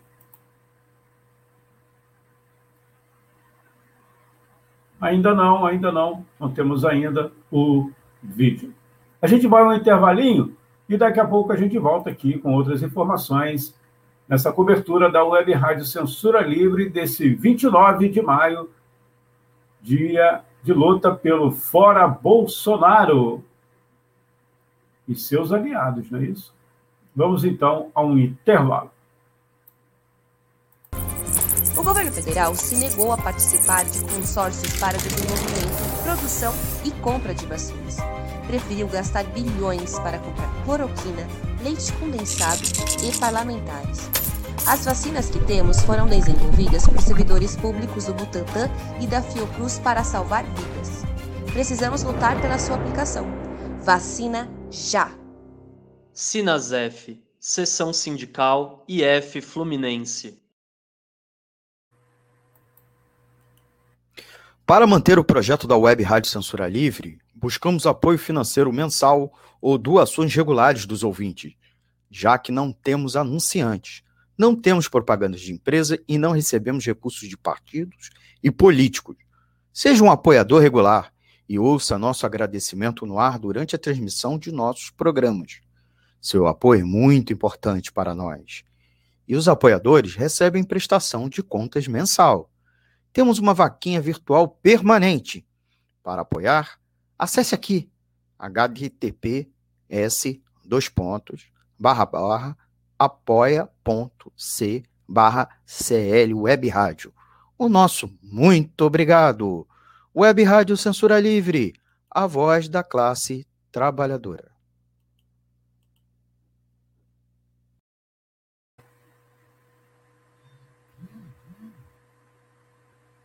Já voltamos. Daqui a pouco vamos ter mais uma. Uh, o Dirley já está conosco aqui. Já temos o vídeo, Dirley? Sim, sim. Vou pegar aqui.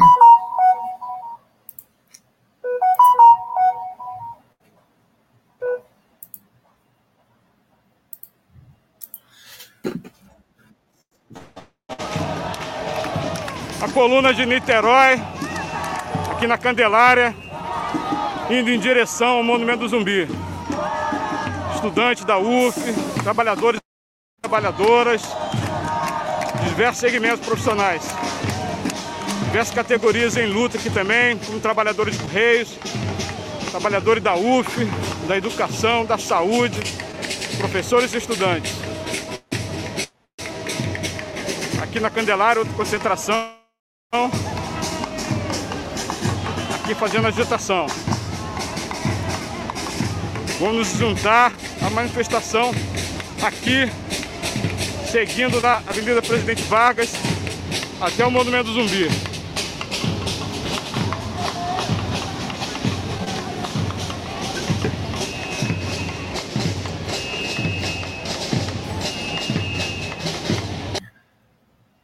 Só lembrando ao pessoal, né, é, Antônio, que as imagens é, passadas a gente pelo Heitor é, estão acontecendo no sábado, no centro do Rio de Janeiro. Isso aí não é um dia comum de trânsito de pedestre, não. Né?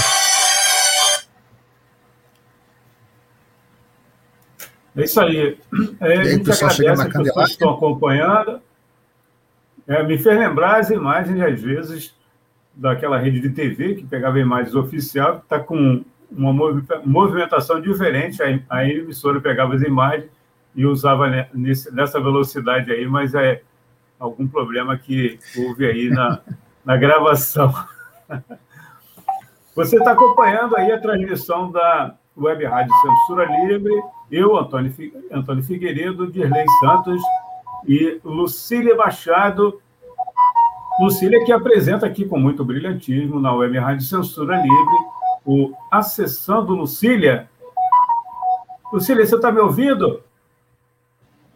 Estou te ouvindo, sim. Estou te ouvindo.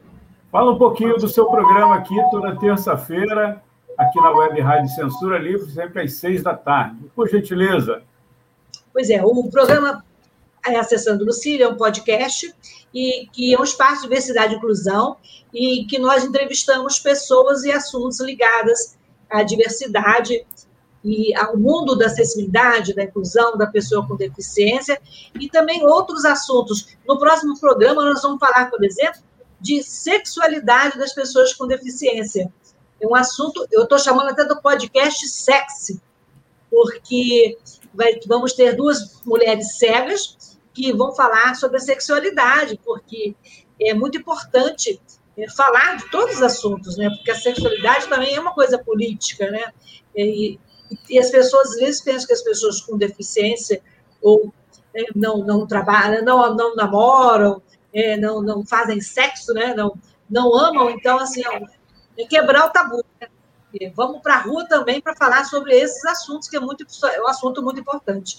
Então assim o programa tem esse viés de trazer assuntos novos para a mídia, para as pessoas. Novo não, porque a sexualidade é um assunto antigo, né? Desde que o mundo é mundo, as pessoas se manifestam, né? Mas, assim, é uma forma de trazer também a voz das pessoas com deficiência. E esse espaço da Web Rádio Censura Livre é muito importante, porque é um espaço em que a gente fala para as pessoas que não têm deficiência também. Porque nós, pessoas com deficiência, temos que parar de falar só para as pessoas com deficiência. Então, é muito importante esse canal, esse espaço, e a gente está sempre trazendo um assunto aqui é, para movimentar e para é, instigar as pessoas que para conhecer mais sobre o assunto, né? As pessoas com deficiência também estão nas ruas. As pessoas vacinadas estão aí em vários locais do país, né, levando a sua voz, porque nem todo mundo conseguiu ser vacinado ainda, né? Que nem todo mundo tem emprego, né? A lei de cotas é, do mercado de trabalho, que vai fazer agora aniversário, é, ela é de 91, ela vai fazer. Gente, estou ruim de matemática aqui, ela vai fazer 30, 30, 30 anos, é isso? Então, e a lei está ameaçada, porque o governo já tentou há pouco tempo fazer uma lei que beneficiava pais e e mães de pessoas com deficiência no mercado de trabalho. Não que os pais e mães de pessoas com deficiência não tenham direito no mercado de trabalho, mas a lei de cotas é uma coisa muito maior, né? Ela obriga as empresas é, a oferecerem 5% das vagas de acordo com uma porcentagem da vaga de acordo com o número de trabalhadores, né? Então, assim, o desgoverno Bolsonaro já tentou puxar o tapete, vem tentando puxar o tapete da nossa lei. E a gente não vai permitir que isso aconteça. É, a luta continua hoje sempre, né, Antônio, né, Dani? É, você viu aí que ninguém saiu sem o socorro na hora da conta, né? Nem eu, nem Antônio, né? São 30 anos. É... O pessoal está ruim de matemática, que nem eu. Por isso que eu fiz humanas. Não é isso, Isso aí. Eu sou de humanas. É. Tem mais um vídeo, Antônio? Eu Agora, também dou essa desculpa, Antônio. É, nós temos mais um vídeo. E a Dani já voltou aqui. Seja bem-vindo, Dani. O pessoal se deslocando em direção ao Monumento Zumbi pela Presidente Vargas.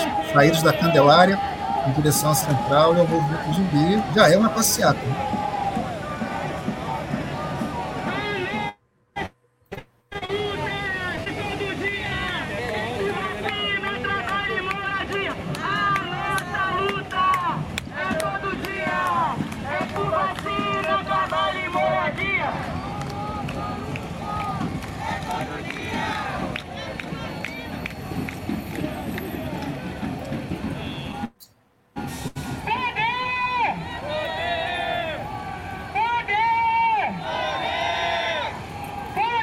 Manifestação já na altura da Central do Brasil. Aqui ao fundo, o famoso prédio Balanço Mas Não Cai. E aqui à direita, a estação da Central do Brasil.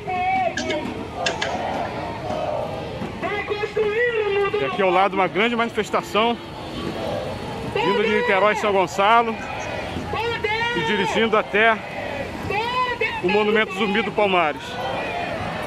Daqui uns 200 metros chegamos ao monumento. E o poder do povo vai construir o novo. Isso aí é só o esquenta, gente? O pessoal está chegando no local da concentração do ato no Rio. Né? O dia promete muito mais ainda é, de manifestações, tanto no Rio de Janeiro quanto em outros locais do país. A gente já viu Belém, Brasília, já soube aí de Nova Iguaçu, Curitiba. Quem tiver informações, imagens, pode mandar para a gente que a gente compartilha aqui. Né? Dani conseguiu voltar? Está melhor seu áudio, Dani? Agora sim. Vocês estão me ouvindo bem? Muito sim. bem. Estamos, estamos. Dani, não sei se você escutou agora a última fala da Lucília, ela estava falando dos ataques né, do governo aos direitos, né? E você também estava falando, quando é, não conseguiu completar seu áudio, da questão desses ataques aos direitos das mulheres.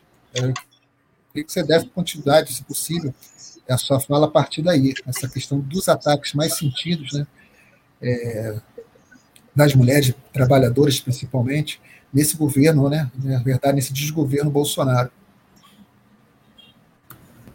Então, é, como eu estava falando, não sei se vocês se deu para ouvir aí, né? É isso, a gente é, sobrevive à, a, a, internet cara, privada, que a, que a gente paga caro e tem um serviço péssimo, né? Mas é, é isso, a política dos governos é, diante da pandemia e da crise econômica anterior, a pandemia é de é, colocar a classe trabalhadora para a morte, deixar morrer. Temos números de guerra já, né? É, que é como são resolvidas as crises do sistema capitalista que são cíclicas. E, e para os setores é, que, da classe trabalhadora que já sofrem com machismo, com racismo, com LGBTfobia, é, essa combinação de crise econômica com pandemia tem sido muito grave. É, as mulheres trabalhadoras, por exemplo, são parte é, dos quase 500 mil mortos aqui no Brasil, mas é, também tem sofrido aí com a violência que aumentou nesse período de é, é, pandemia, de estarem convivendo com os seus agressores, mas também é, com o desemprego, com a perda de renda. É, as mulheres trans, por exemplo, né, que já é, passavam por uma situação de marginalização, tendo mais de 90%, tendo que é, estar em situação de prostituição para sobreviver, por exemplo, é, também teve uma piora nas suas condições de vida, de é, desde é, correr o risco de serem expulsas das suas moradias por conta aí é, de não darem lucro para os cafetões e cafetinas, é, problemas para acessar o auxílio emergencial por conta é, de dificuldades é, com a documentação e o reconhecimento do seu nome social, é, e além da violência, né, que já era uma constante na vida das mulheres trans. E é, então é uma situação em que, e, e além disso, é, não menos importante, é as mulheres negras que sofrem com a combinação do machismo e do racismo, que é, tem aí é, são mais submetidas à violência, os índices de violência sobre as mulheres negras é bem maior do que é, sobre as mulheres brancas, é, o desemprego também e a violência é, na policial ou do tráfico ou da milícia que é, tem aí como desculpa a suposta guerra às drogas para justificar uma política de extermínio da população negra e pobre, principalmente nas comunidades, e que as mulheres negras são sofrem aí com essa política é, perdendo os seus filhos, perdendo é, os seus familiares e morrendo diretamente. Então, é, essa situação é, coloca aí, a gente tem como resultado a reação que a nossa classe tem tido diante de, é, da combinação da pandemia com a crise econômica é de reagir e lutar como consegue. E, e para mulheres, negros, negras, LGBTs não é diferente, ao contrário, né? Tem esses setores têm sido parte das lutas é, da classe trabalhadora, tem sido vanguarda das lutas, seja as lutas gerais é, que têm acontecido ou lutas específicas, como por exemplo aí as manifestações é, contra o racismo, contra a violência policial, ou o que nós tivemos é, no ano passado, a, as manifestações que aqui no Rio de Janeiro tiveram cerca de 5 mil pessoas contra a tese do estupro culposo, é, agora contra a, a, a chacina de Jacarezinho, ou a, a luta, o processo de luta e as greves da educação, que é uma categoria composta por uma maioria de mulheres que tem enfrentado o governo Bolsonaro desde antes dele se eleger com o ele não, passando pela tsunami da educação.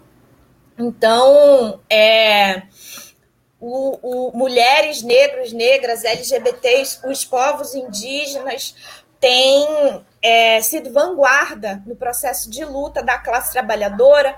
A gente tem também o exemplo da greve das operárias da LG, um processo de luta que segue forte contra o desemprego e a, de, o processo de desindustrialização do país, que é, tem um impacto muito forte na vida da classe trabalhadora.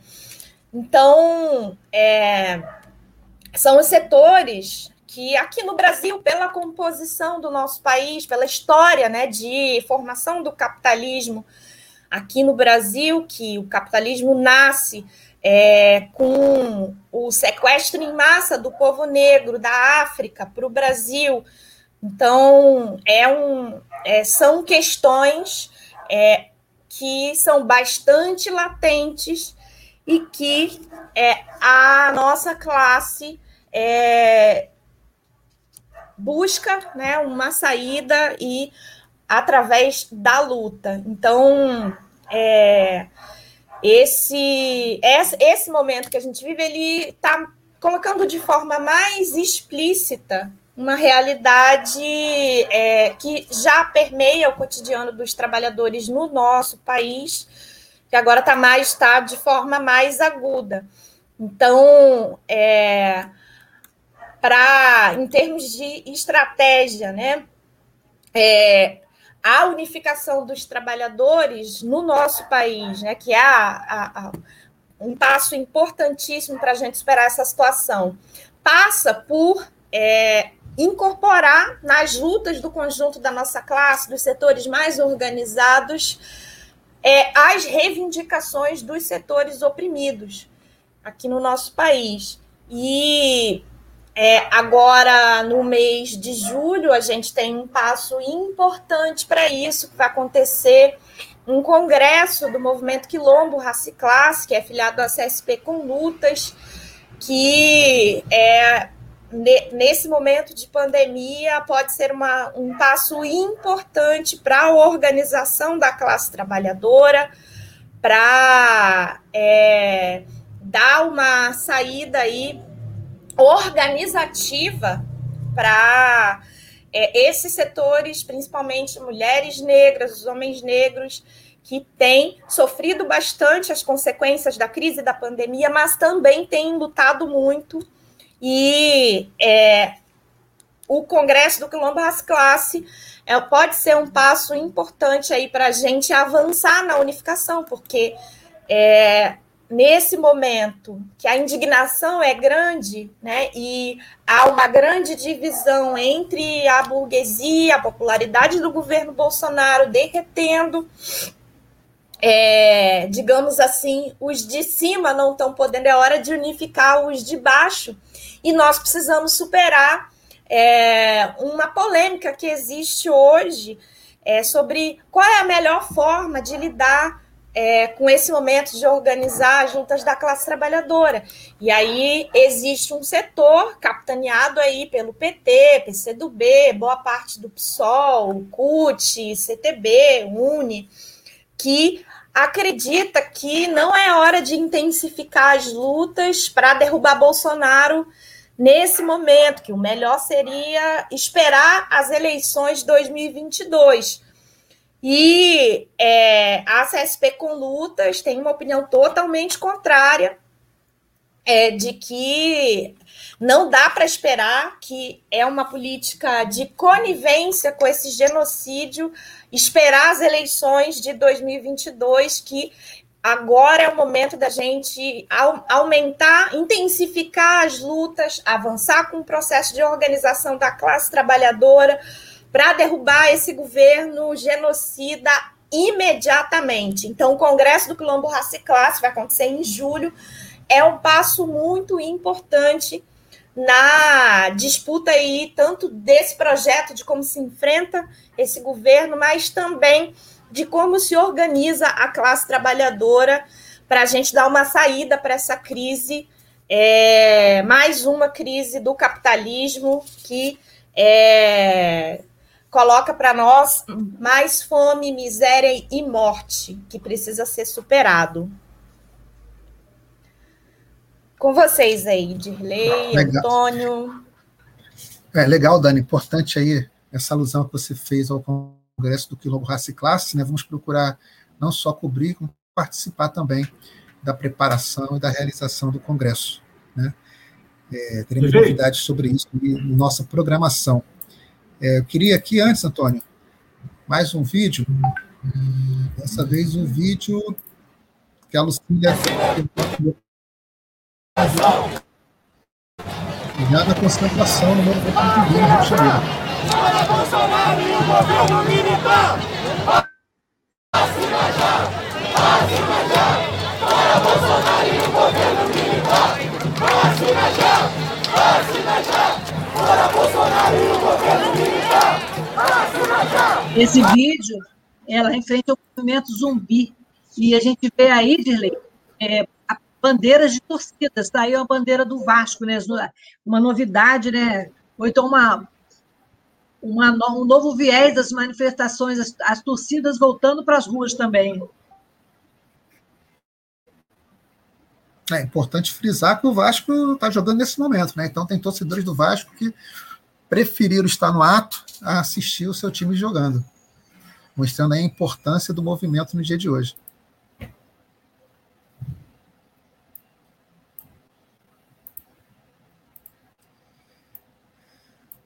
Esse tá, vídeo. Então, é, já estamos com o pessoal lá na concentração. É, é, o outro vídeo ainda estou baixando aqui. Não sei se o Antônio consegue. Tranquilo, tranquilo. Baixar. Tá? Eu vou compartilhar aqui agora algumas Você fotos. Falou aí... Oi. Você falou aí do.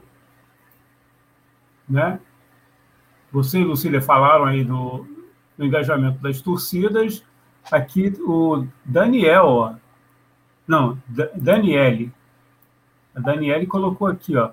Faixa do Corinthians está enorme é, no Fora Bolsonaro, na Avenida Paulista. Não só né, aqui no Rio, mas também em São Paulo. Em São aí. Paulo. Até solicitei se ela pudesse mandar para a gente, mas não, não enviou. Então, aí além do vídeo, estamos, Antônio, estamos sendo seguidos até por fotos. robôs, hein? Algumas Até fotos. Até robô está entrando na nossa transmissão aí. É, tá intenso o debate aqui no chat da transmissão. É. A robozada não está fácil. Bom, isso mostra, aí, isso mostra... Algumas fotos lá da concentração, tá?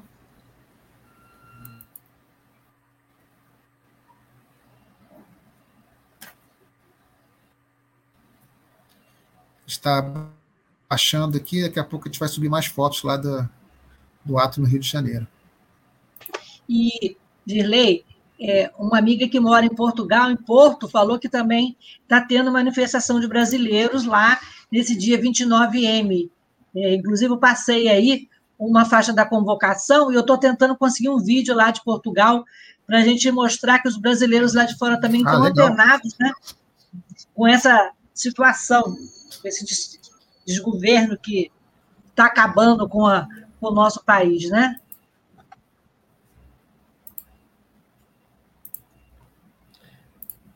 Então, o, o, o outro. Deixa eu ver aqui, abrir.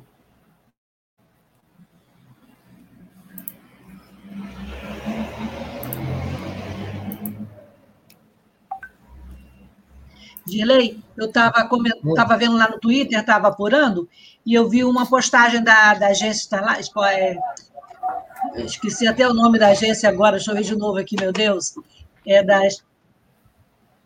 Spotlight, né? de que, em relação à questão dos índios, que eu achei muito interessante. É, na verdade, eles comentam: ninguém quer ir para a rua, era para todo mundo estar tá vivendo só para cuidar de uma pandemia, se abrigar, né? Mas o que a gente tem é um genocídio em curso nesse país. É, tem uma Amazônia sendo destruída é, por um esquema de contrabando milicianos, e os índios estão sofrendo muito. estou tentando contato com, com, com um professor para falar para a gente da do genocídio também e da ameaça que os índios estão sofrendo nessa pandemia. Acho muito importante também colocar né, essa situação que os indígenas estão sendo é, obrigados a viver, né, em situações caóticas e constrangedoras diante desse, desse rumo que estão sendo que está sendo dado aí para é, para, para o povo indígena, né, para o povo que mora na floresta, não só o povo indígena também, mas os quilombolas, né? Sim. É, quando a gente fala de governo genocida, a gente não está falando só das vítimas da Covid, né?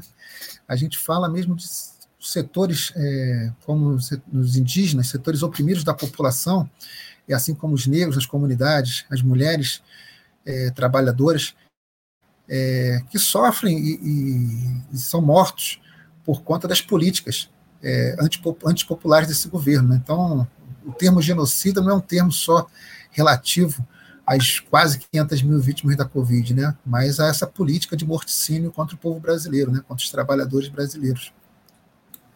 Sim, muito, muito bem lembrado aí pela Lucília, a situação dos povos indígenas no Brasil é drástica desde a invasão é, europeia no, no conjunto do continente, como eu falei antes, é, a construção do capitalismo no Brasil passou é, pela, pelo sequestro da população negra da África, mas também pelo extermínio da população indígena.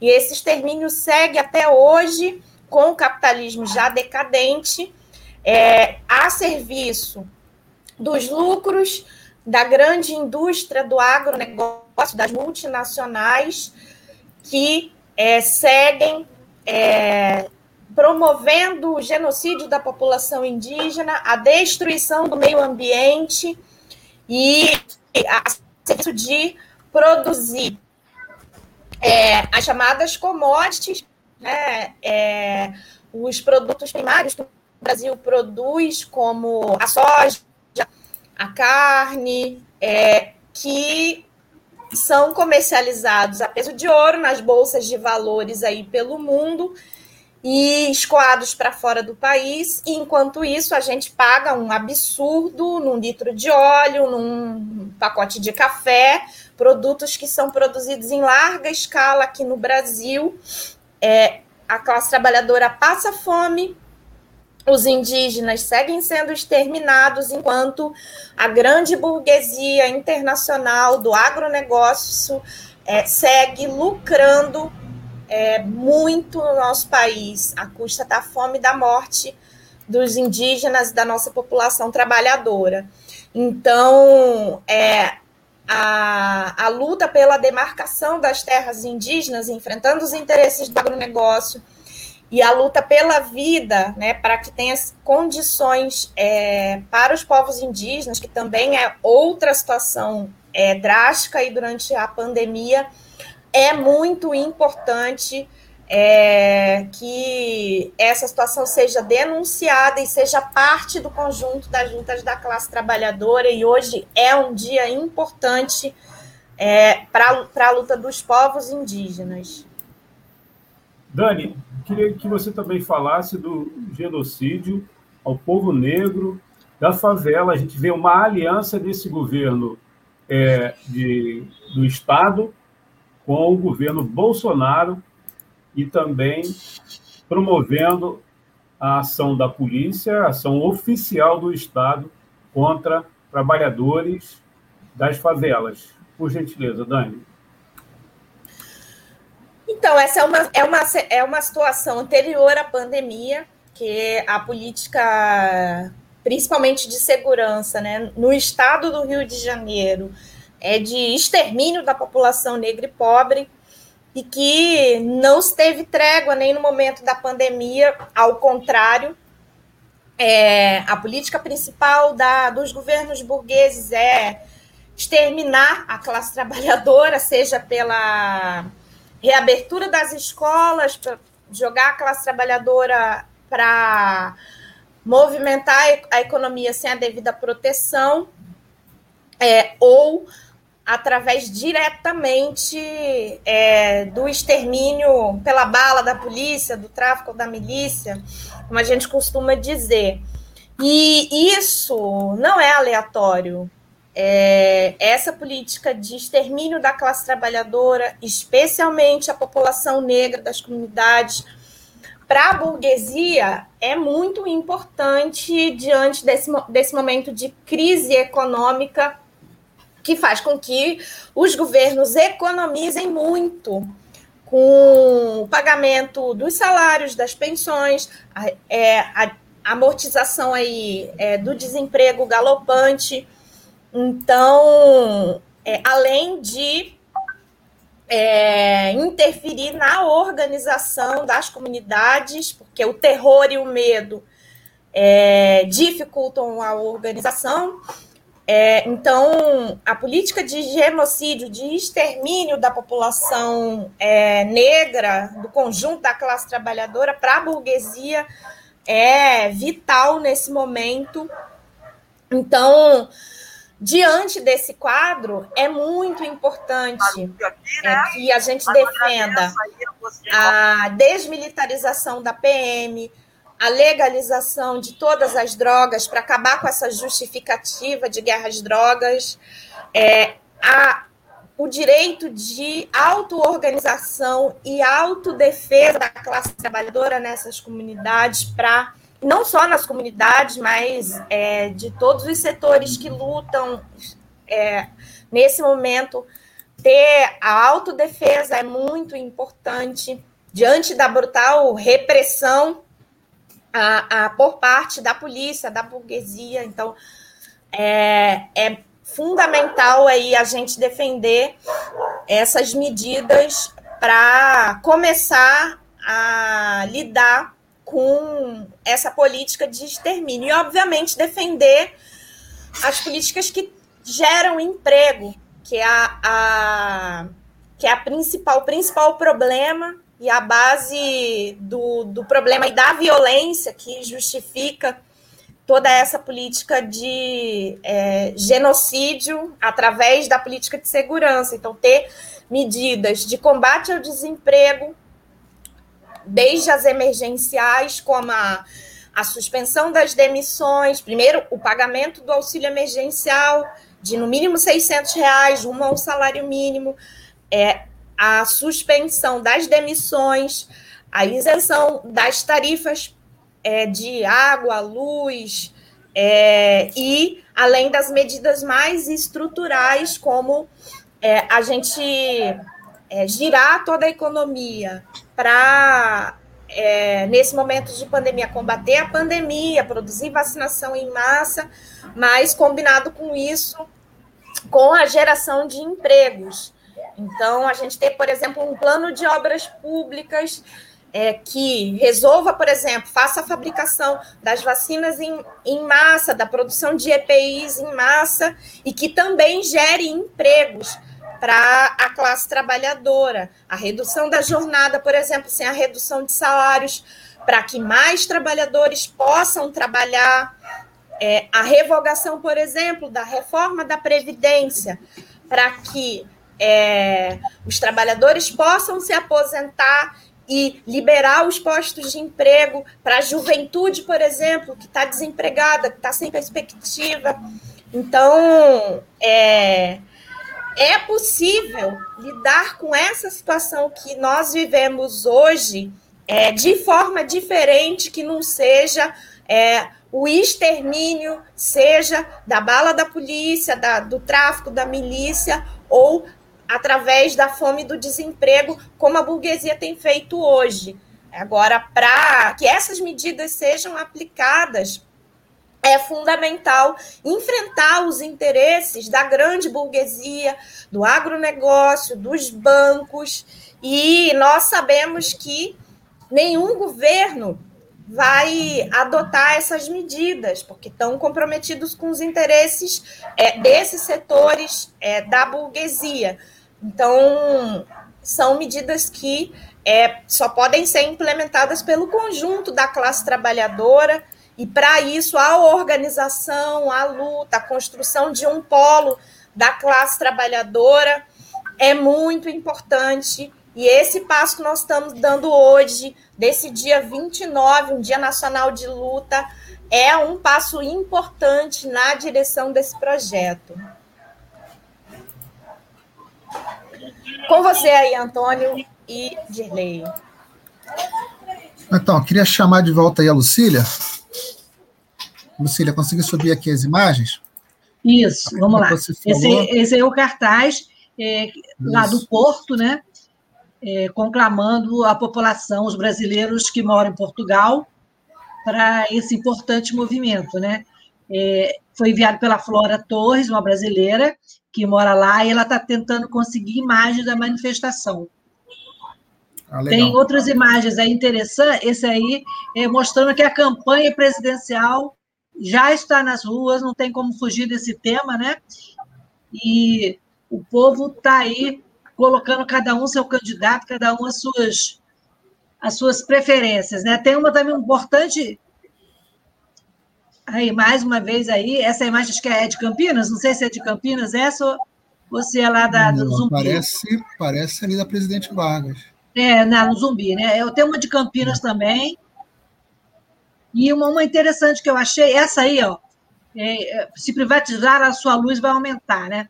São é, contra a privatização da Eletrobras, né, que foi mais um golpe que, que os brasileiros tiveram nesse, nesse período, e é importante também colocar a luta dos eletricitários é, pela soberania da Eletrobras, que também está tão ameaçada nesse momento, né? Eu acho que a gente está vendo aí diversos segmentos, né, Dirley?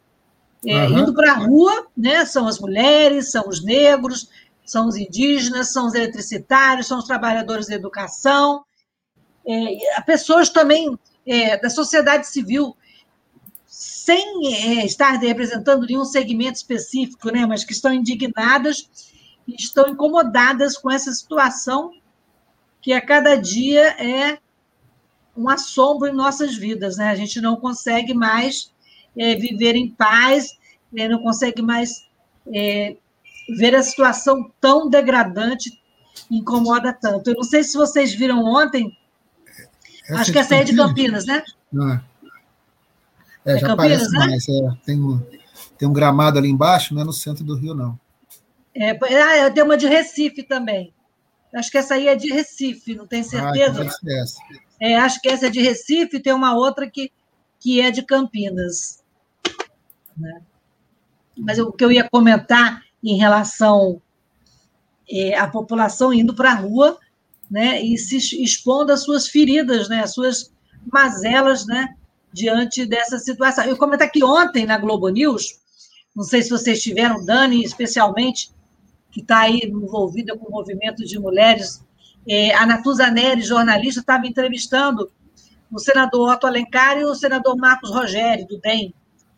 E, e o senador Marcos Rogério foi extremamente grosseiro e mal educado com ela, e a Natuza falou, jornalista da Globo News, que ontem passei até a simpatizar um pouco mais com ela, porque ela perguntou ao senador se era assim que ele tratava as mulheres no Senado, porque ele, sabe, uma postura assim totalmente antiética e ferindo, não deixando ela falar. E assim, eu acho que é isso, é uma oportunidade para as mulheres também colocarem sua voz, seja no jornalismo, seja em todas as esferas, né, Dani? Porque as mulheres também estão sendo muito sacrificadas nessa pandemia. É, o acúmulo do trabalho doméstico, a relação familiar, é, as aulas online com as crianças, não é isso, Dani? Exatamente, Lucília. É, além da violência que eu já falei há pouco, é, a sobrecarga das tarefas domésticas é muito grande, cresceu muito nessa pandemia, seja é, por parte é, das mães que têm seus filhos aí, tem que se desdobrar é, com os cuidados com as crianças, é, seja por parte das trabalhadoras que tem que dar conta e seja do trabalho presencial ou remoto, mas também o cuidado com os idosos, com os doentes, que diante da precarização do processo de privatização da saúde pública no Brasil, recai sobre as mulheres, o cuidado com os idosos e com os doentes, e é, um, para resolver essa situação, mas de forma estrutural,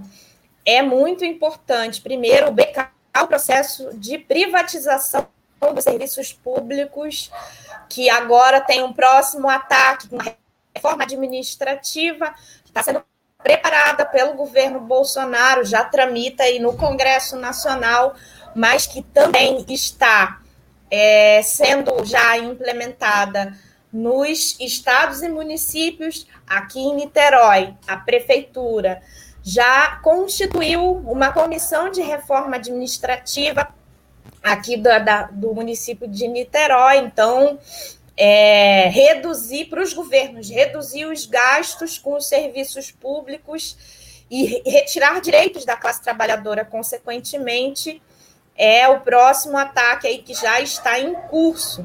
Então, re, é, a gente lutar contra a reforma administrativa é muito importante, que as mulheres são é, maioria entre os trabalhadores do serviço público, especialmente saúde e educação, são as que mais dependem da utilização desses serviços públicos.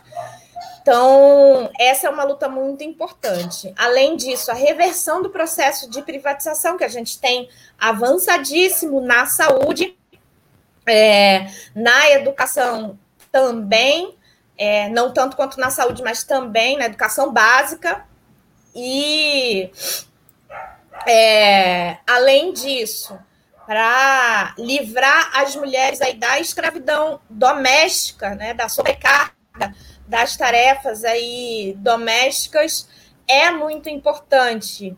As medidas como a, de, no sentido da coletivização dessas tarefas. Então, a construção de escolas, unidades de educação infantil, é, a construção de unidades de saúde é muito importante para liberar as mulheres do cuidado com os idosos, com os doentes, também é, medidas como a construção de restaurantes públicos coletivos que funcionem nos bairros em todos os horários para liberar aí as mulheres da obrigação desse trabalho é, da, da garantia das refeições para a classe trabalhadora, a construção de lavanderias públicas para coletivizar essas tarefas e também liberar as mulheres é, são muito importantes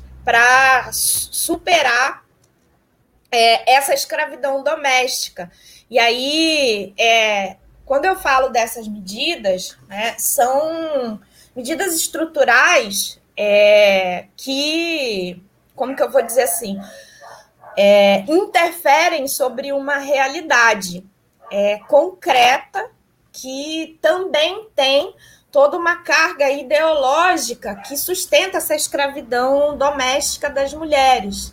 Então, a disputa da consciência, fazer o debate sobre é, como não é obrigação das mulheres garantir esse trabalho, essas tarefas, é muito importante também. Mas só a disputa da consciência, só a conscientização, só fazer campanhas é, de conscientização não é suficiente se não for combinada com a luta por medidas estruturais para libertar as mulheres da escravidão doméstica, dessa sobrecarga aí que resulta em dupla, tripla é, é, jornada de trabalho e sobrecarrega e adoece as mulheres trabalhadoras, que a saúde mental é um problema gravíssimo, é uma, uma outra pandemia que a gente tem né, no capitalismo é, decadente que a gente vivencia hoje. Ah, importante toda essa discussão e a gente entender aí a necessidade de unificar as lutas, né? Tanto a luta dos trabalhadores em suas diversas categorias, mas como setores oprimidos, mulheres, negros, é, LGBTs. Vamos compartilhar aqui agora imagens que estão sendo transmitidas por um pool de entidades sindicais aqui do Rio de Janeiro, com imagens lá do ato. Tá? É, vou deixar passando as imagens, a gente pode seguir comentando aí. É mais para o pessoal ver é, que o, o, ato no Rio de Janeiro já começou, já está transcorrendo e está bastante cheio. Queria que vocês comentassem aí em cima das imagens. E, de repente, eu vou trocar é, o compartilhamento para mostrar também Recife e Brasília. Então, não se incomodem se houver uma oscilação aí na, na transmissão, é só essa mudança de tela, tá bom? Podem seguir falando aí sobre as manifestações.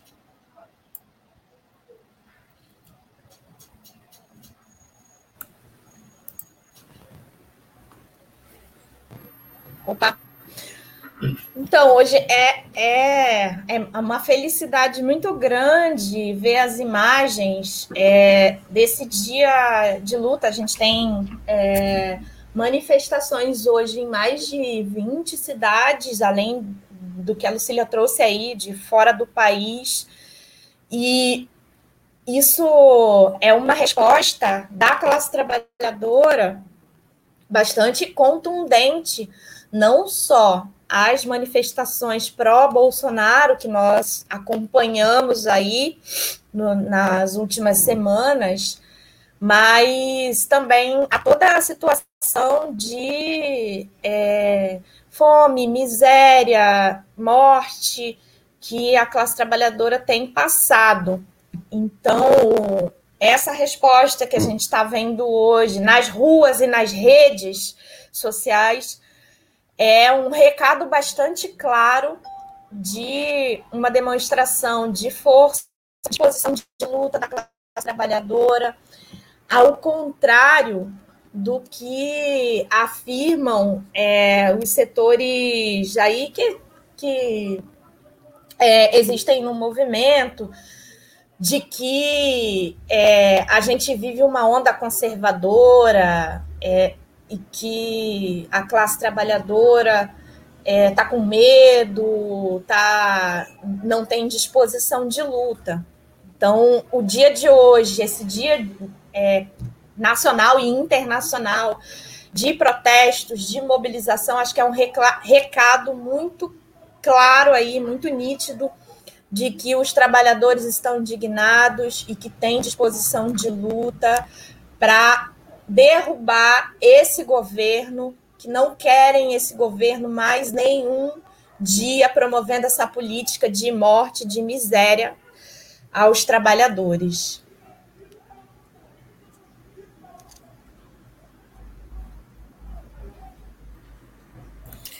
Essas imagens são de Recife.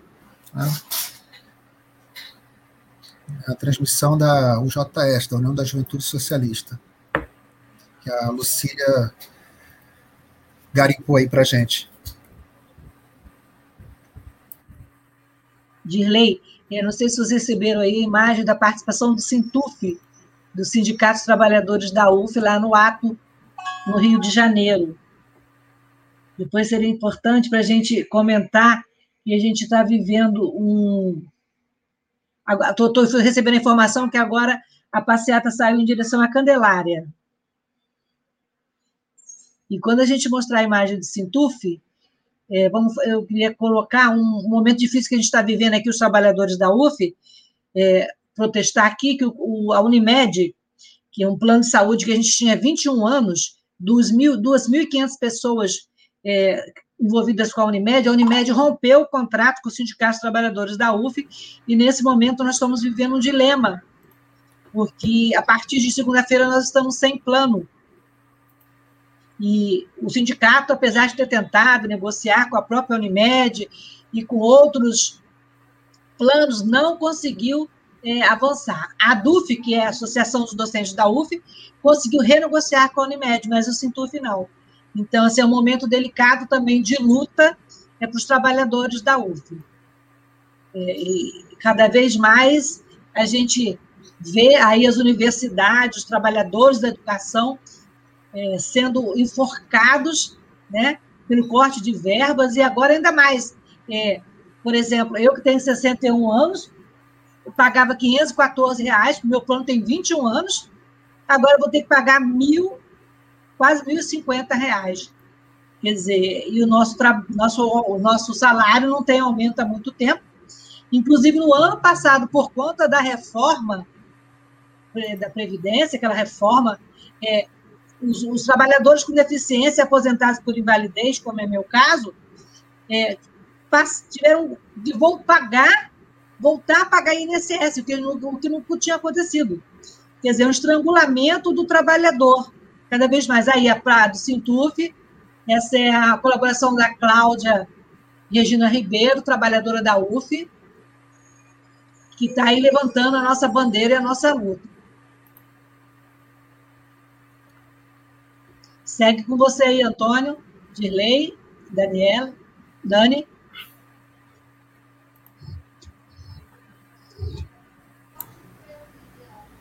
E mais imagens aí é, no centro do Rio Só voltando essa imagem, essa imagem aí é que se refere à informação da Lucília, né, que o pessoal já está é, fazendo a passeata do zumbi em direção à Candelária. Isso, o pessoal já o pessoal partiu para Candelária. É, o pessoal de Niterói que já fez o trajeto Candelária Zumbi está voltando agora, Zumbi Candelária, né, Central Candelária, e depois vamos pegar as barcas novamente, né? A combatividade aí da galera desse lado da poça. Antônio, comentários? Vamos ler um pouco os comentários? Você não está na tela? Apareça.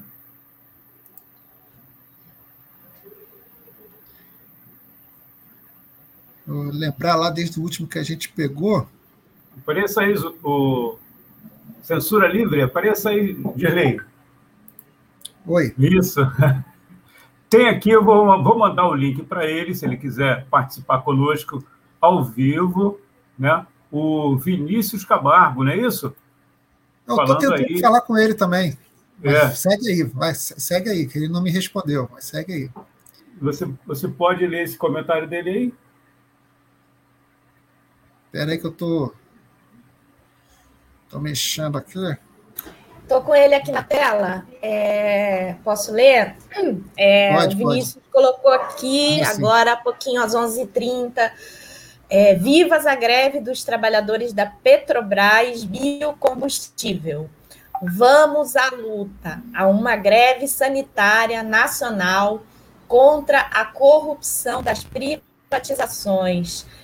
Foi o comentário que deixou o Vinícius Camargo, que é trabalhador petroleiro, muito bem lembrado aí a luta dos trabalhadores da Petrobras contra a privatização de mais essa empresa é, estatal que segue em processo aceleradíssimo e que tem como consequência aí o elevadíssimo preço dos combustíveis, do gás de cozinha, que está com preço nas alturas, que corrói aí o salário da classe trabalhadora. Então, a luta contra a privatização da Petrobras é muito importante a gente lembrar nesse dia que segue forte no nosso país.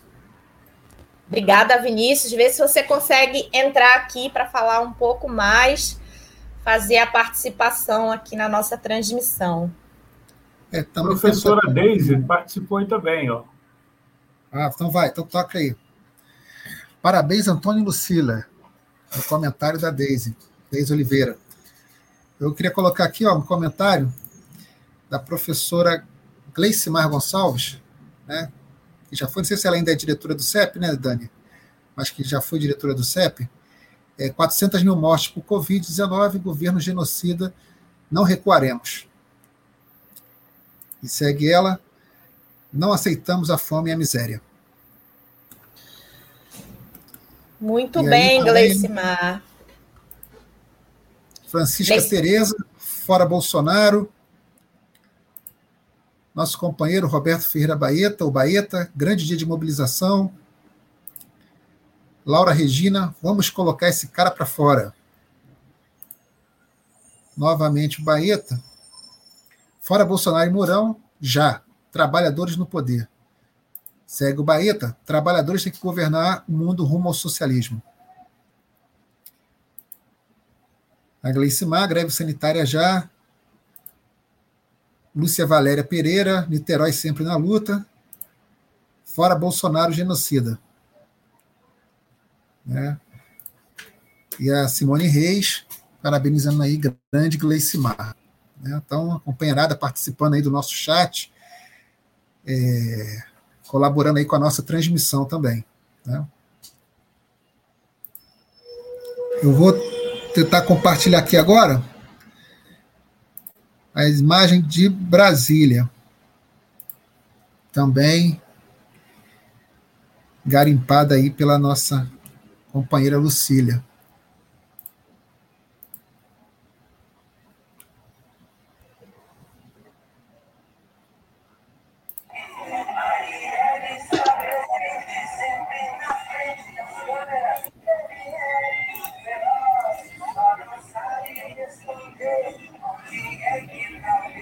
A gente vê que no país todo os atos bastante cheios, com bastante presença.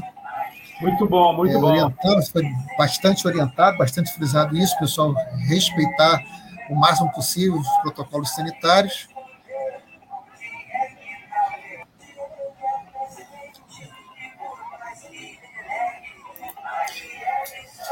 Isso aí, pessoal. Então, a gente fazendo aí já Brasília, Belém, Rio de Janeiro. Tá legal, tá bonito, hein? É, a, aproveitando aí a participação é, dos companheiros da educação aí de São Gonçalo, é, queria compartilhar aí a notícia é, da vitória e da greve em defesa da vida da, de São Gonçalo, que conquistou aí a retomada da vacinação dos profissionais de educação e da guarda municipal, que será retomada na próxima segunda-feira.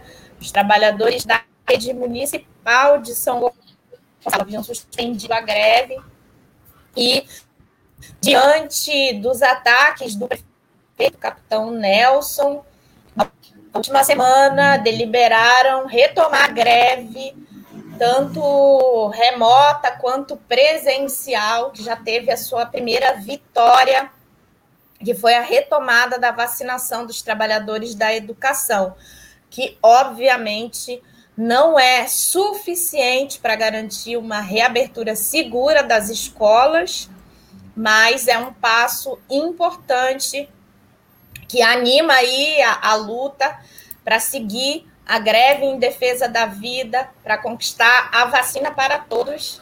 Mais um informe aí da greve vitoriosa de uma das redes da educação básica que segue em luta, que é, tem enfrentado aí a política genocida do governo Bolsonaro, que é reproduzida pelos governadores e prefeitos.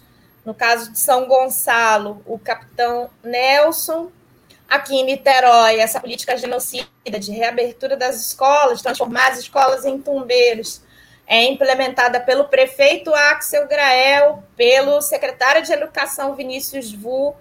E aí vale lembrar que os profissionais de educação da rede municipal de Niterói estão em campanha pelo Fora Vu, pela derrubada desse secretário genocida, um capitão do mato aí, é, que apesar de ser negro, está cumprindo o papel de jogar os trabalhadores para a morte, e na rede estadual é pelo governador Cláudio Castro. Então, fora Cláudio Castro também, governador genocida que promove, promoveu aí não só o massacre de Jacarezinho, mas também a reabertura das escolas da rede estadual.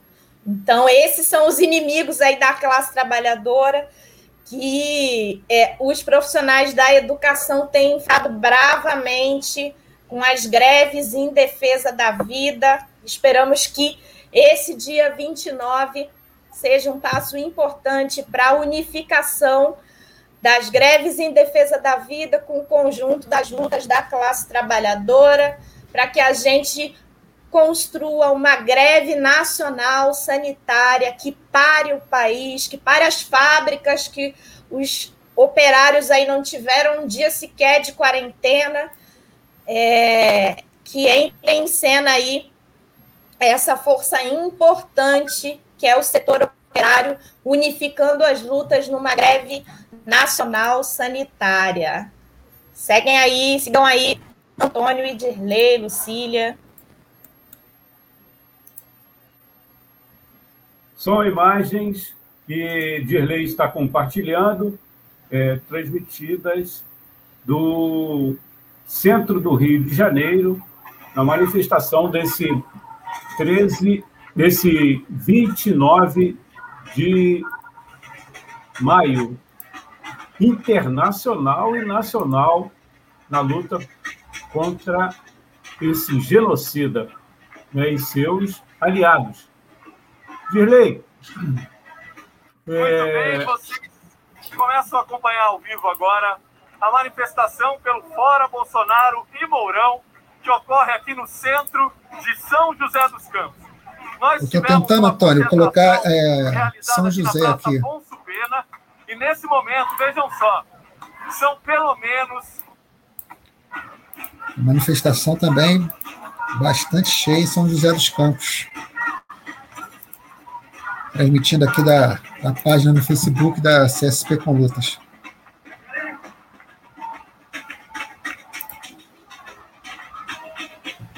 Vocês já estão vendo, né?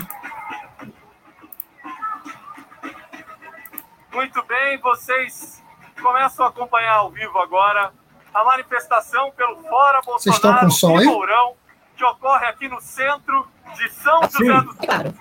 Nós tivemos uma concentração Sim, tá com som.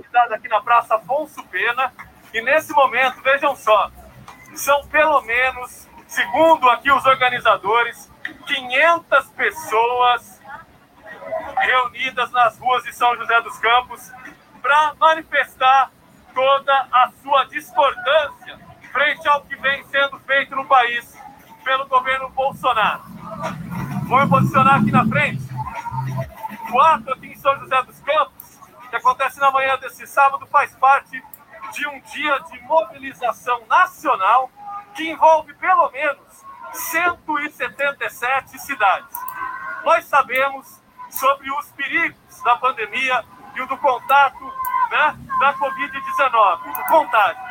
Mas uma frase tem sido repetida aqui nesse ato.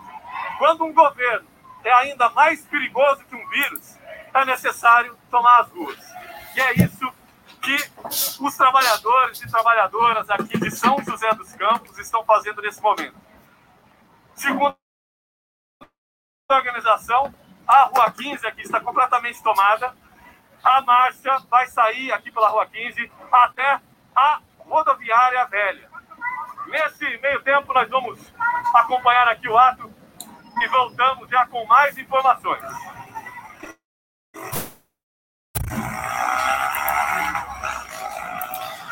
Tentar passar aqui agora, Antônio, a de Brasília, tá?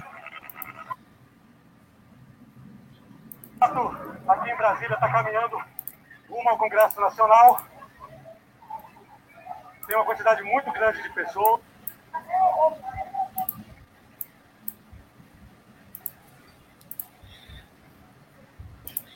Eita, demora aí que o meu mouse aqui, eu brigo com ele para poder funcionar. Agora o ato aqui em Brasília está caminhando rumo ao Congresso Nacional.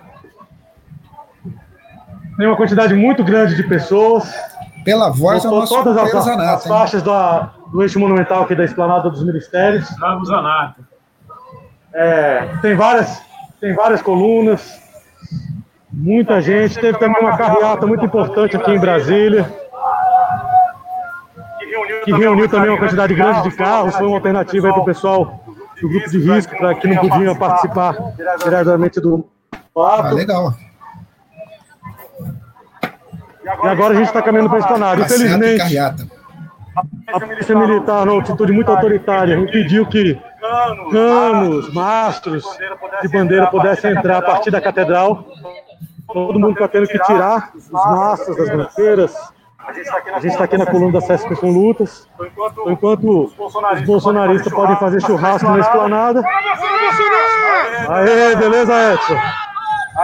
Aqui o blocozinho da CSP com lutas, da FENASP, os companheiros do PSTU se organizaram aqui para participar de forma conjunta no bloco aqui em Brasília. Está muito bonita a manifestação. Acho que esse é o clima. É uma resposta bastante contundente. O governo vinha provocando movimento, fazendo esses atos de, de, é, esses atos com dinheiro público, inclusive, como se demonstrou no passeio de moto dentro do Rio de Janeiro. E hoje o movimento foi para a rua, porque se a gente não derrubar o governo, a gente não consegue as vacinas, a gente não consegue um auxílio emergencial digno para a população, a gente não consegue moradia, a gente não consegue o lockdown de 30 dias que nós precisamos fazer para poder garantir que a gente diminua a taxa de contágio e salve vidas do país. Então, hoje, derrubar o governo é uma necessidade básica para garantir a vida da classe trabalhadora no país e a gente consiga força para seguir até uma greve geral sanitária que coloque de vez a derrubada do governo da ordem do dia.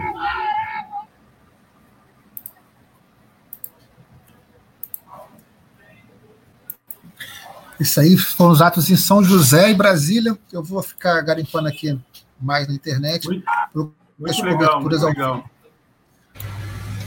Muito Ô, importante. Dani, eu queria repercutir você um comentário aqui da professora é, Deise Oliveira. Ela fala que lá atrás, vou tentar resgatar aqui, para falar da questão importantíssima que ela levantou, a questão da educação, né? É, deixa eu ver se eu consigo localizar aqui. Muita gente participando, a gente agradece aí os comentários, né? Tem muito bolsomínio também aqui. É sinal de que a gente está. A Deise Oliveira ela fez um aqui sobre auxílio emergencial para todos. Isso, isso. Mas tem um sobre educação especificamente, mais lá para trás. Mas mesmo assim, vou pedir a Dani para comentar aí essa necessidade. A Deise já deu uma cutucada aqui, ó. É. Come- Começaram os analfabetos robôs, confundindo manifestações com comício, fora Bolsonaro e Morão. Isso aí. Cara de leve, né, Deise? Ah, importante aí esse tema que a, que a Daisy levanta, porque é uma polêmica muito grande, parte da polarização que a gente vive hoje entre os projetos, é, mas ela coloca aí essa falsa polarização entre o projeto do setor da ultradireita, que o Bolsonaro é a maior expressão, e, e o projeto do PT, que é capitaneado pelo PT, é, de acreditar na via eleitoral. E é uma falsa polarização, é, porque é, durante o período dos governos do PT, a política que foi implementada, tanto econômica quanto de cooptação dos movimentos sociais, é, tinha, tem como principal estratégia aí aplicar os planos de ajuste da burguesia em nível internacional, que são orientados para toda a América Latina, e que nem PT e nem a ultradireita de Bolsonaro têm desacordo, ao contrário, Bolsonaro tem continuado vários dos ataques que foram iniciados nos governos do PT, como, por exemplo, que bem lembrou a Lucília aí, é, as reformas da Previdência, que no primeiro mandato do Lula, em três meses de governo, já aplicou a primeira reforma da Previdência, que Bolsonaro é, continuou e que é, não tem divergência entre esses dois setores. A grande diferença entre os dois é como é que ataca as, as lutas da classe trabalhadora, que os governos do PT, é, além de usar a repressão brutal às lutas, às greves, também utilizava a cooptação, a compra das lideranças dos movimentos sociais. E Bolsonaro ataca diretamente, sem filtro, é, é, fazendo uma campanha de desmoralização de forma mais aberta, não que o governo do PT não fizesse.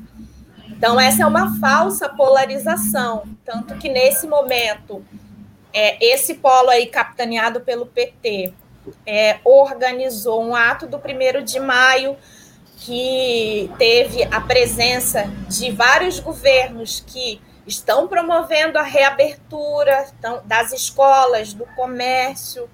Teve o convite estendido aí ao Rodrigo Maia. É, então, rompendo com a tradição de independência de classe do primeiro de maio, aí, uma data histórica de luta da classe trabalhadora. Então, é uma falsa polarização nesse momento que a gente vive e é, obviamente, a gente já tem esses setores dentro do movimento que já estão, como a Lucília falou, em campanha por Lula, mas é, essa não é a saída para o momento que nós estamos vivendo, para essa crise econômica e sanitária. A saída é unificar as lutas, como no dia de hoje tem acontecido aí no país afora, é, nesse Dia Nacional de Lutas da Classe Trabalhadora. Tá Antônio conseguiu localizar aí o comentário? Infelizmente não consegui. É são muitos comentários. Preciso procurar. É, vamos a mais uma, uma transmissão aqui, dessa vez de João Pessoa.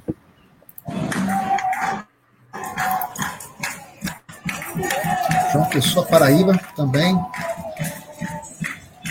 Um ato de rua.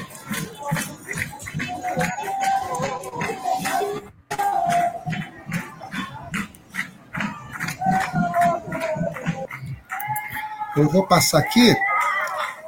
É, deixa eu fechar essa. Passar aqui algumas coberturas que está na página da Mídia Ninja no Twitter. Né? Então, vou só mostrar, tentar exibir aqui na tela. Mas pelo menos só mostrar os locais, né? Essa aqui, ó.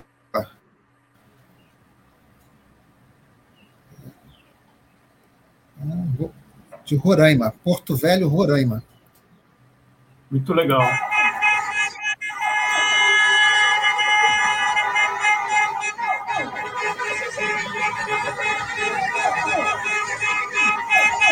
lá no extremo norte do país, também tem manifestação contra Bolsonaro.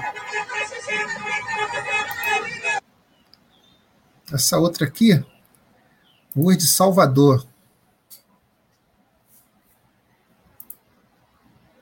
Com a imagem aérea, né? Vida, pão, vacina e educação. Onde é mesmo, Vanderlei? Essa em Salvador. Essa última aí foi em Salvador. Tem uma outra aqui. Essa aqui acho que é Brasília. Brasília de novo, mostrando agora.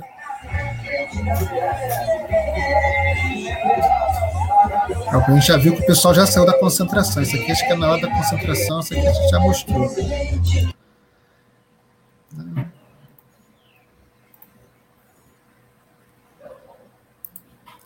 Deixa eu ver aqui. Essa aqui, ó. Viçosa, Minas Gerais. Essa aqui eu achei interessante, ó.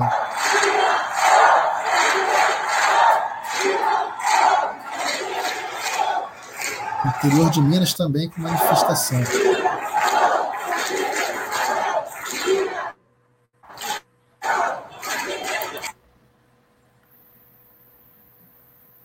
Que volta para o topo da página, a gente acaba perdendo. Essa que a gente viu agora. Tem uma última aqui. Ah, sim, essa aqui. Maceió. Maceió, Alagoas.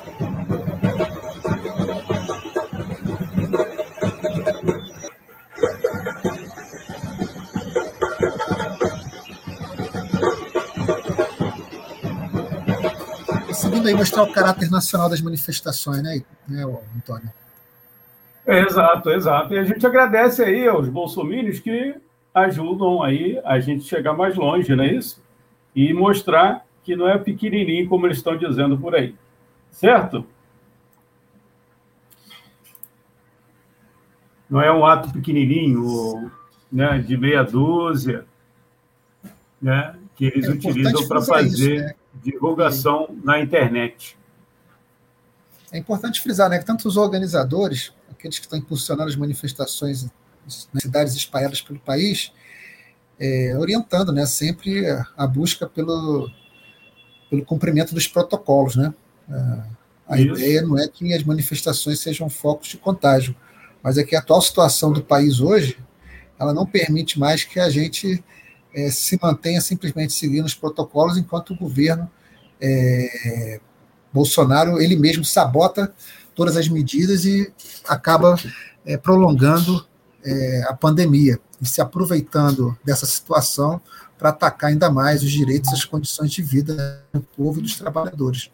Então, essas manifestações têm esse sentido de dar um basta mesmo nessa situação. Né? Hoje, para os brasileiros, né, o governo mata mais que o vírus. Né? E, aliás, o vírus só mata por causa do governo.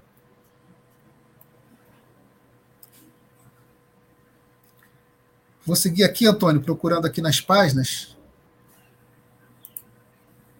Mais movimentação. Enquanto isso, eu vou deixar na página do Rio de Janeiro para a gente ir acompanhando aí a movimentação da manifestação aqui no Rio.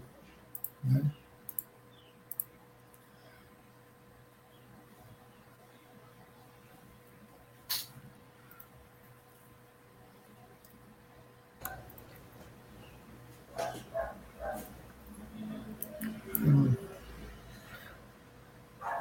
As imagens aqui aparecem da concentração, mas o, o, o ato já está transcorrendo, né? Deve ter setores ainda saindo da concentração.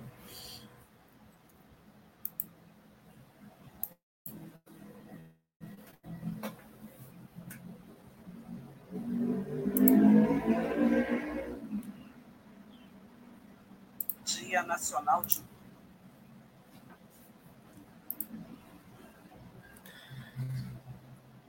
Estou baixando aqui o, o, que você mandou, tá, Dani? Eu vi aqui que você mandou o vídeo da Daisy, estou baixando aqui para compartilhar.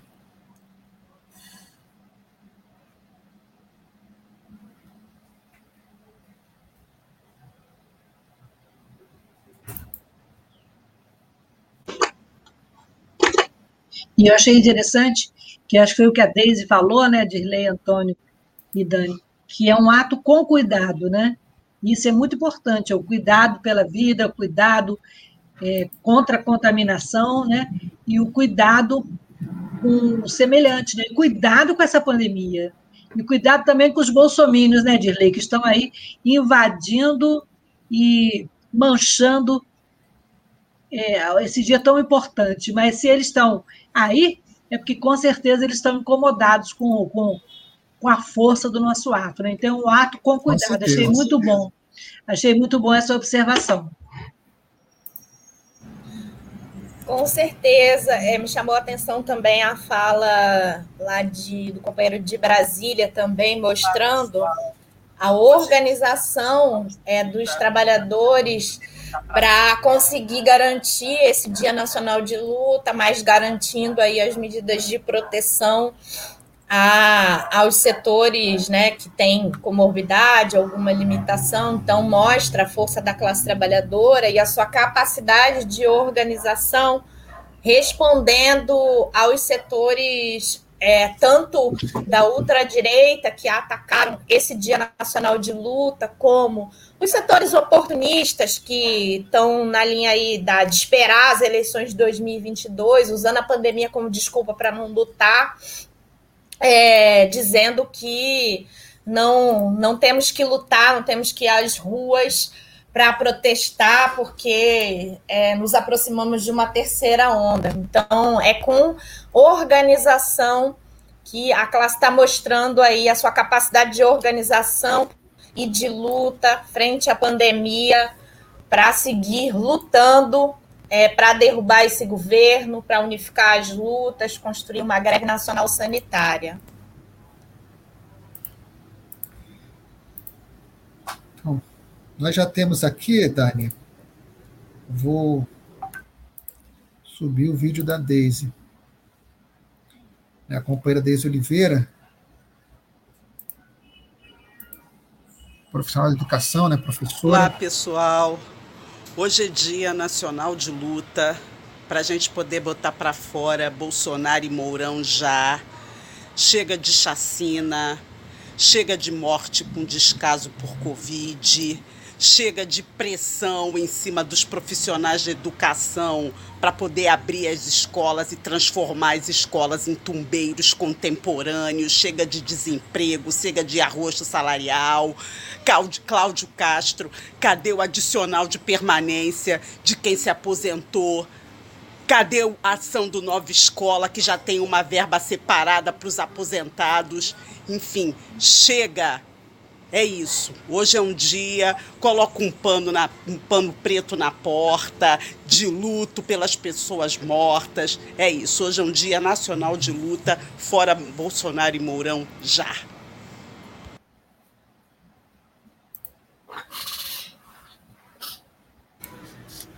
Muito boa aí o vídeo da Deise dando sua contribuição, lembrando aí da luta dos trabalhadores aposentados, tanto da educação quanto do conjunto da classe trabalhadora, Dani. que estão levando calote do governador Cláudio Castro. É esse e... assunto aí que, que, a, que a professora Deise colocou, que agora ela falou novamente. Esse calote aí.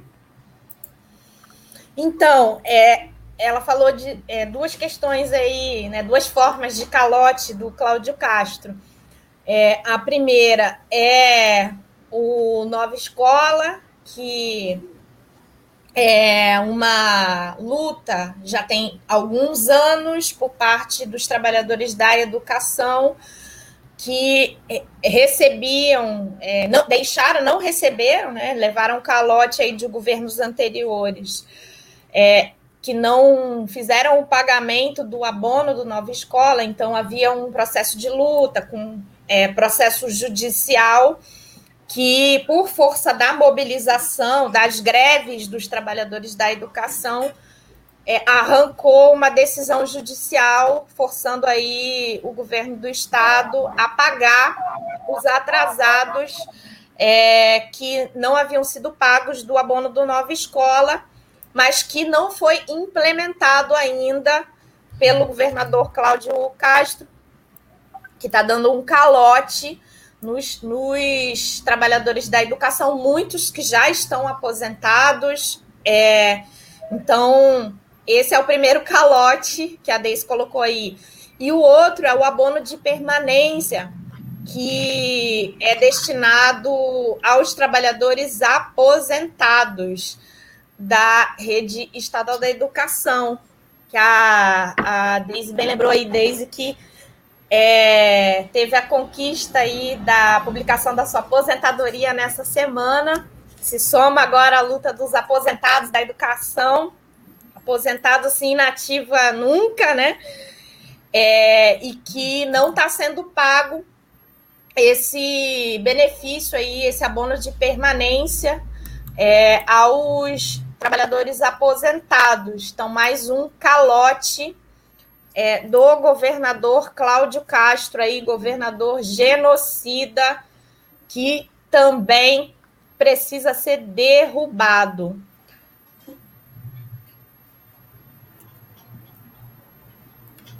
E também, é, Daisy traz aí, nunca é demais relembrar, é, a situação da luta dos trabalhadores negros e negras e muito importante aí é, a gente repetir aqui é, a, o grande congresso do Movimento Nacional Quilombo e Classe que vai acontecer no mês de julho, dando uma saída organizativa aí para a classe trabalhadora, para unificar é, e organizar toda a indignação da classe trabalhadora. Então, em breve aí, é, as, os preparativos para o Congresso do Quilombo Raça Classe, que vai acontecer no mês de julho. Legal, Dani. Como eu falei, é importante sempre lembrar isso, né? A gente vai procurar cobrir e também participar participar da realização, é, da preparação desse congresso. Compartilhar aqui mais uma manifestação, novamente da página no Facebook da CSP com Lutas, de Belém do Pará, que a gente mostrou a concentração no início, lá com Wellington, e agora já rolando a manifestação, a gente vê que tem muito mais gente do que tinha às 9 horas da manhã, 9 e meia da manhã, quando o Elliot entrou aqui na transmissão.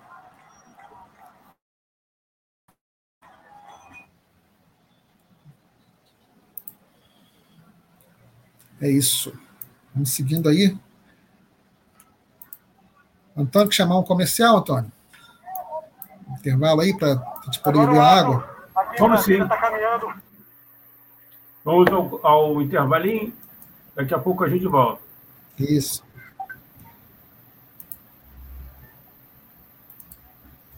O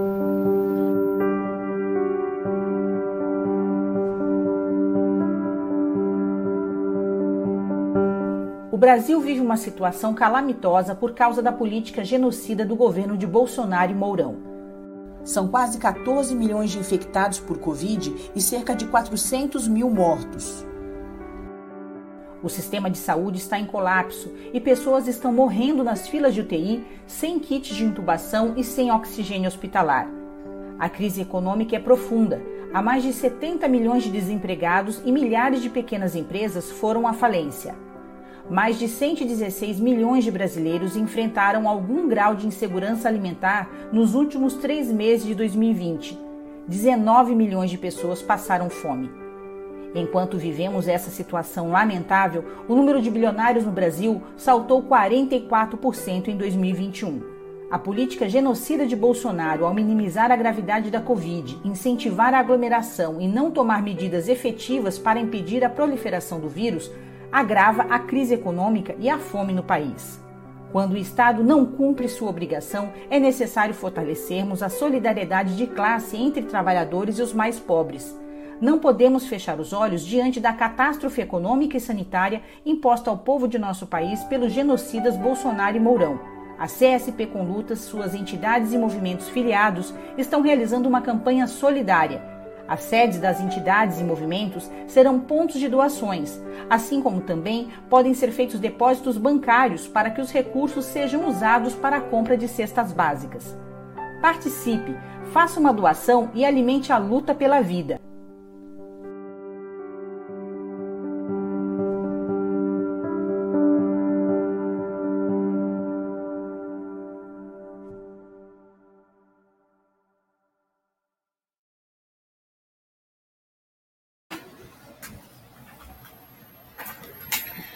Então, voltamos aí com a nossa cobertura da web de censura livre, dia 29M, fora Bolsonaro, Dia Nacional de Manifestações que está acontecendo em várias cidades espalhadas pelo país. Diz aí, Antônio. A gente está disponibilizando o número da conta aí da CSP com Lutas para essa campanha solidária de ajuda a quem mais necessita nesse momento aí que a população do país vive. Tá nos. A conta está nos comentários. Para quem está ouvindo pela rádio, eu vou é... dizer aqui: ó, participe e faça a sua doação e alimente a luta pela vida.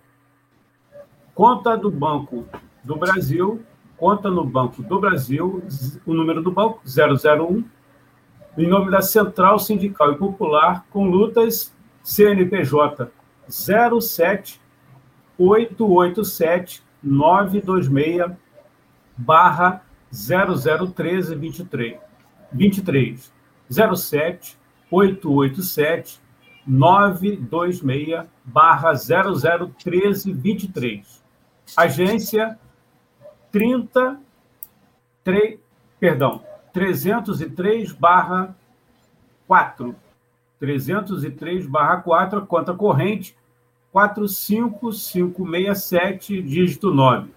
45567, traço 9, né? Se você perdeu, está nos comentários aqui da transmissão. Dirley Santos. Então, a gente segue aí vendo as imagens né, do ato no Rio de Janeiro. Essas imagens são de um, de um tempo atrás, acho que meia hora atrás. É, é, então, o pessoal ainda está no, no, no, deslocamento né, do Monumento Zumbi em direção à Candelária. É, vendo o pessoal discursando aí, falando é, no carro de som, e os manifestantes ali na rua se dirigindo, saindo da central em direção à Candelária. É.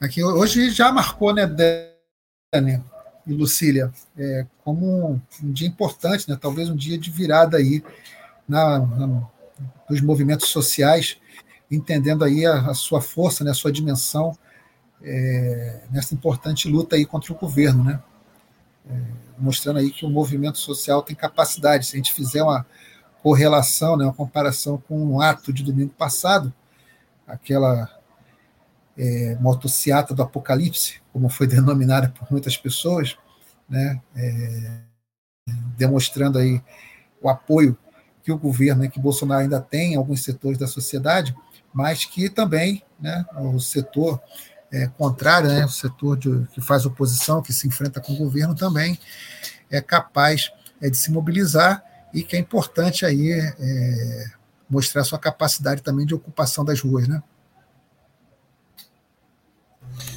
Exatamente. A popularidade do governo Bolsonaro né, derrete a cada dia e é, a classe trabalhadora hoje está dando uma resposta contundente e fazendo manifestações, fazendo um dia de luta muito maior, evidentemente, do que foram a, os, as manifestações aí do bonde da morte é, que a gente teve na semana passada, que foram bem pequenos, assim, considerando toda a estrutura que tiveram à disposição para organizar um setor financiado pela burguesia, utilizando até verba pública.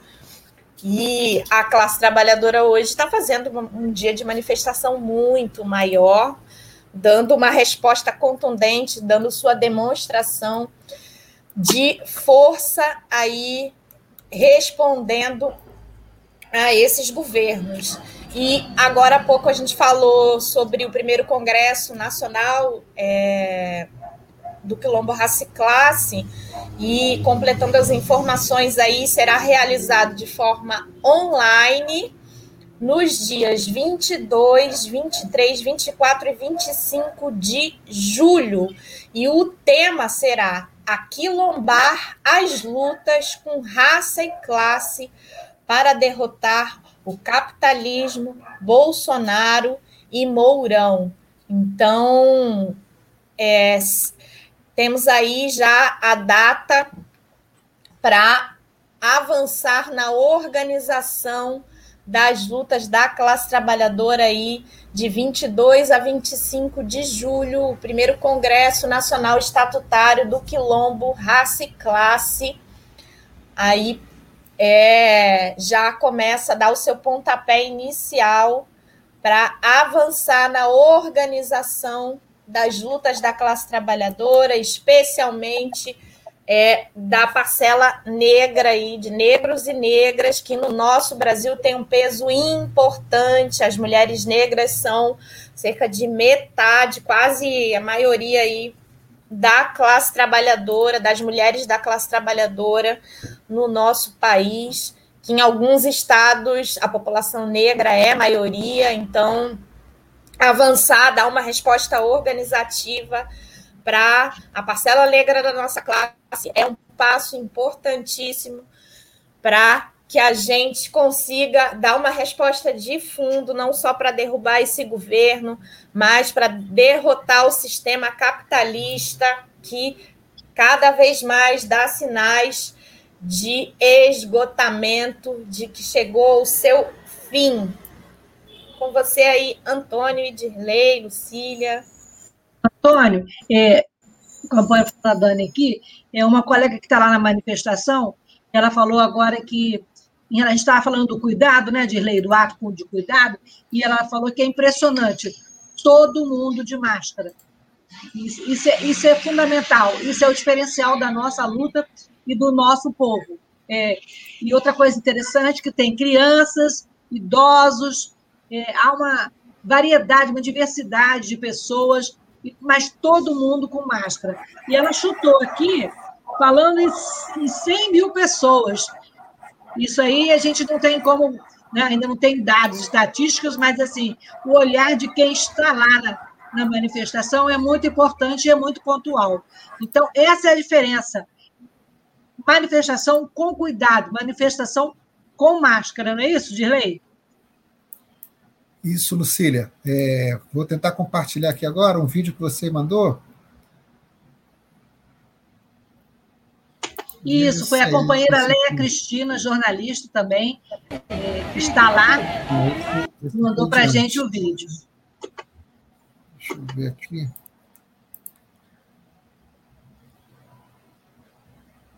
Achei aqui. Acho que é esse. Vamos dizer esse agora.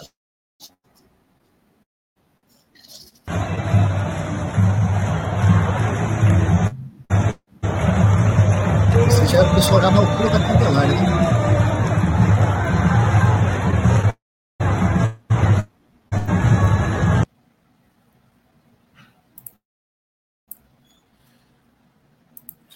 É esse mesmo, o vídeo da, da Leia Cristina final.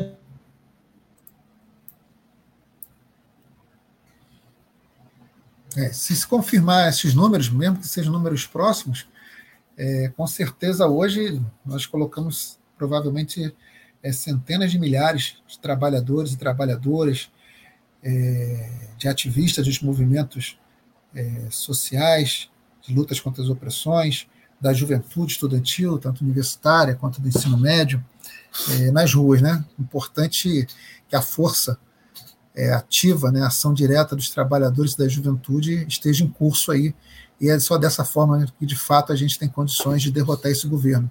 Né? Por mais que ele perca popularidade, que vários setores já discutam as eleições em 2022, nós não podemos esperar até lá, né? É necessário derrotar esse governo aqui e agora. Tá bonito. Mais de três horas, né? Três horas e 13, 14 minutos agora, aqui na Web Rádio Censura Livre, você acompanhando. É, eu, Antônio Figueiredo, com Daniele Bornia, Lucília Machado e Dirley Santos. Então, Antônio, eu já estou aqui com imagens, provavelmente, da chegada da manifestação próxima ali à Candelária, né?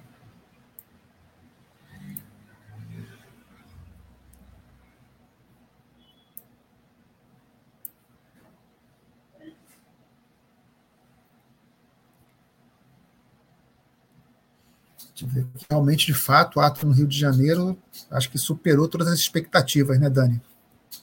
E Lucília? Está gigante, né, o ato no Rio de Janeiro. Importante, né, Lei, é que está em paz, né? A gente está vendo alguns lugares como Recife, por exemplo, e que a polícia está tá nas ruas e está fazendo mais uma covardia, né? Temos, já vimos aí recentemente uma foto de uma pessoa sendo agredida no Recife e no Rio, por enquanto, graças a Deus, um ato cuidado, um ato de paz, né? Isso aí é fundamental é, para dar força a essa manifestação popular que em pleno sábado, sem medo, né? Mas é, isso com é cuidado. O Rio de Janeiro em pleno sábado. É, isso é, isso é um diferencial, né? É muito importante é, isso, pontuar isso. Isso né? só já diz muita coisa, né? É, agora, tá é tá muito importante aí, mas também é, é isso, essa é, paz, digamos assim, que nós temos no Rio de Janeiro, ela também não caiu do céu, porque é, as manifestações que tiveram é, respondendo à chacina do Jacarezinho, do qual esse processo de hoje no Rio de Janeiro é uma continuidade, questionaram fortemente a violência da ação da polícia. Então, a parte que nós temos hoje é fruto da luta, da correlação de forças aí de maioria da classe trabalhadora na rua, porque é, a disposição do governador Cláudio Castro de é, reprimir de forma violenta as lutas da classe trabalhadora já foi mais do que provada então, a ação que nós temos, a não ação hoje da PM de forma violenta, é fruto de luta, do questionamento mesmo que a nossa classe fez aí. É, e que também não é garantido que até o final da manifestação não aconteça repressão, né? Mas o que nós temos até agora é, é fruto aí da nossa luta. Ó, imagens aí captadas da página do jornalista livre no Twitter dentro da é, de manifestações na Europa, né? no caso aí na Suíça.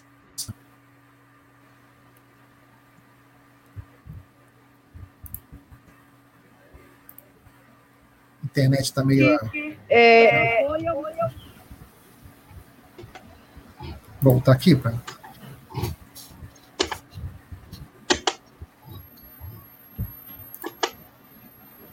É, Dirley, a gente viu também é, imagens de Londres, é, também Nós tem um movimento em Portugal. Mulheres, é, passamos por pontos principais turísticos dentro da, de, de Zurique. É, é, eu vou descrever os lugares, porque o nome é em alemão, em alemão, não dá para Tá? E nós fizemos temos um flash mob passando por, por seis lugares diferentes.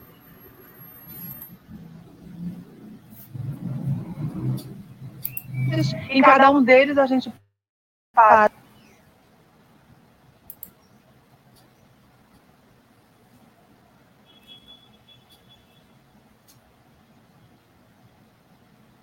entrou, fez, a, fez a, as fotos que vocês tá viram, tá bom?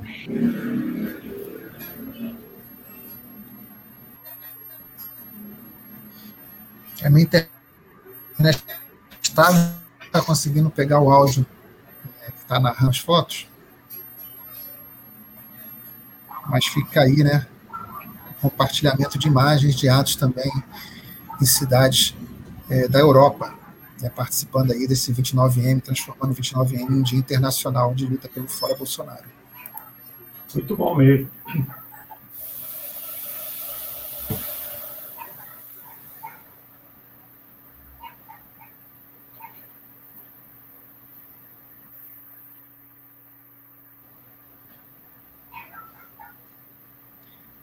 Dani, importante, né, Dani? Essas imagens é, de manifestações em outros países, ainda mais na conjuntura que a gente vive, é, foram protagonizadas recentemente pelas grandes manifestações, né, todo enfrentamento, inclusive violento, né, por conta da repressão do governo colombiano, é, que aconteceu nesse país, é, não tão recente, mas fruto, acho que frutificaram aí na vitória né, da, na derrota né, do governo Pinheira no Chile, é, tanto na América do Sul quanto na Europa, mesmo a luta dos palestinos contra os ataques de Israel, a gente vê aí que é, o mundo também, as mobilizações acontecem.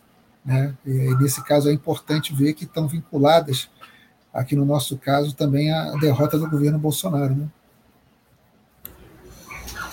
Com certeza, Dirley. É, a classe trabalhadora está vivenciando essa pandemia que se combina com a crise econômica que já estava em curso, é, e a situação do Brasil não é isolada. É, a política, como, como já falei antes, da burguesia em nível internacional é de extermínio da classe trabalhadora, é, seja através de como trata a pandemia, tendo políticas negacionistas de forma mais aberta, como é Bolsonaro, ou de forma mais velada, como em outros governos, e com a vacinação seguindo conta-gotas, seguindo a lógica é, de tratar a vacina como uma mercadoria a serviço de garantir os lucros das grandes indústrias farmacêuticas, e é, também é, com uma política de ajuste fiscal aí que avança é, com o desemprego, a retirada de direitos, que é marca aí da política dos governos no mundo inteiro. E como resposta a isso, a classe trabalhadora é, tem se colocado em luta, muitas vezes nas ruas, temendo mais a fome do que o risco da morte pela Covid e mais do que nunca é fundamental a unificação das lutas da classe trabalhadora internacionalmente para responder aos ataques da burguesia que se organiza internacionalmente também. Então, nesse sentido, é muito importante as iniciativas aí, como tem tocado a CSP com lutas através da rede sindical internacional que tem buscado unificar as lutas da classe trabalhadora internacionalmente para responder aí à situação da, da pandemia, da crise econômica, seguindo a frase aí é, do Manifesto Comunista de Marx e Engels, que fala trabalhadores do mundo univos, então, passos importantes que estamos dando nesse dia 29 aí para a unificação da classe trabalhadora em nível internacional, é, para derrotar o sistema capitalista em nível internacional.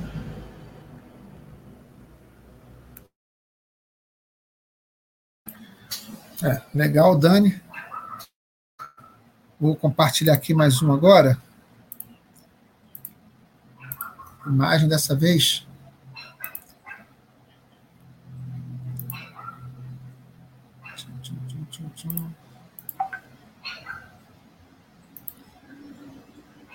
Aqui do Rio. Eu, eu, eu, eu confundi, né? Que eu falei que o ato estava indo em direção à a, a, a Candelária mas ali eu não estou reconhecendo. O Atlas está passando por dentro do centro, de repente está indo para a Cinelândia, né? Tentando confirmar aqui com, os companheiros, mas ninguém respondeu ainda. Mas me parece que o ato está indo em direção à Cinelândia. Acho que pelo menos aproveitaram para fugir um pouquinho do sol também, né? Pegaram um, uma área mais arborizada e com sombras. Aí segue aí, Eu tenho tentando ver aqui. mas- Virou ali na Senhor dos Passos, Dirley. É, então tá indo para Cinelândia mesmo. Acredito que Aí Eu vou tirar aqui então e botar.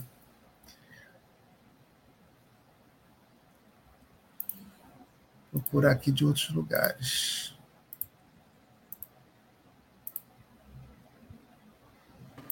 Tem um recado aí para Dani da professora Deise Oliveira.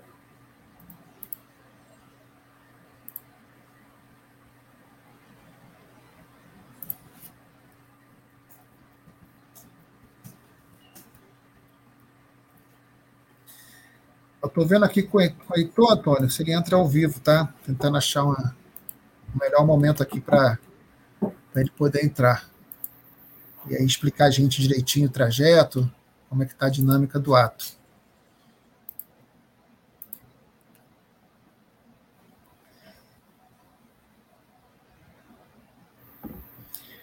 Eu vou pegar aqui agora umas imagens de fotos de Salvador, Bahia. Na página da CSP com Lutas.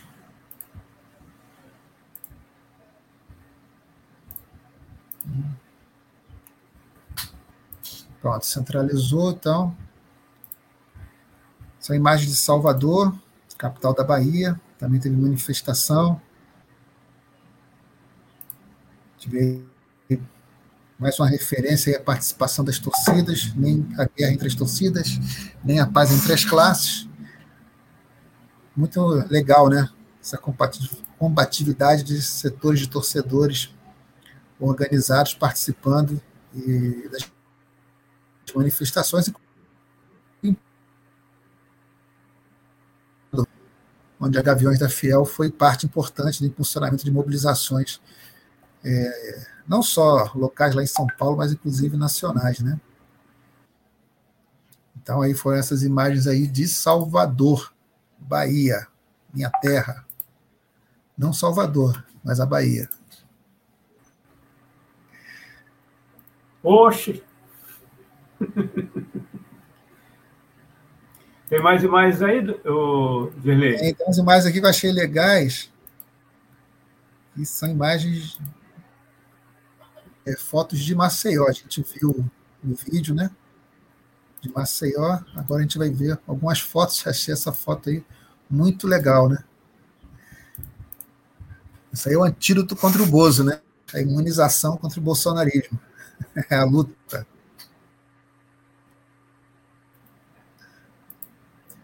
Ele não. Ele nunca, né?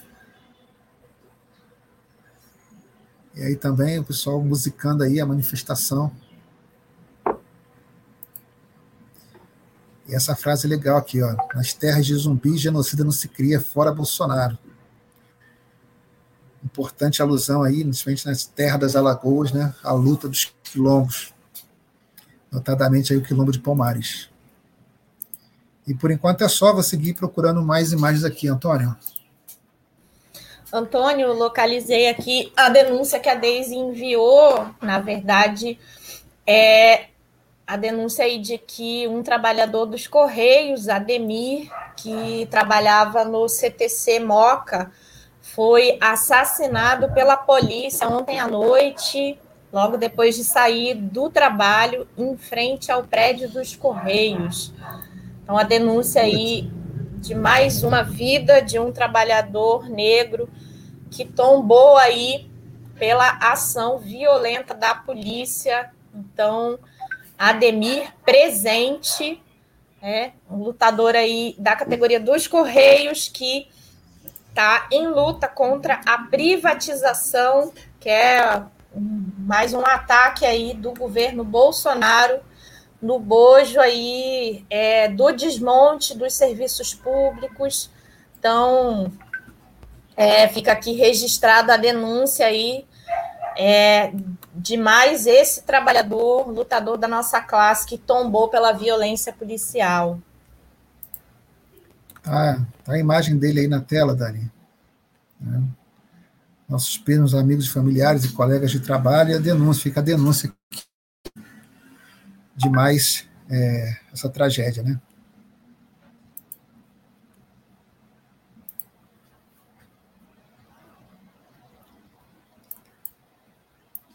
Sigamos aí.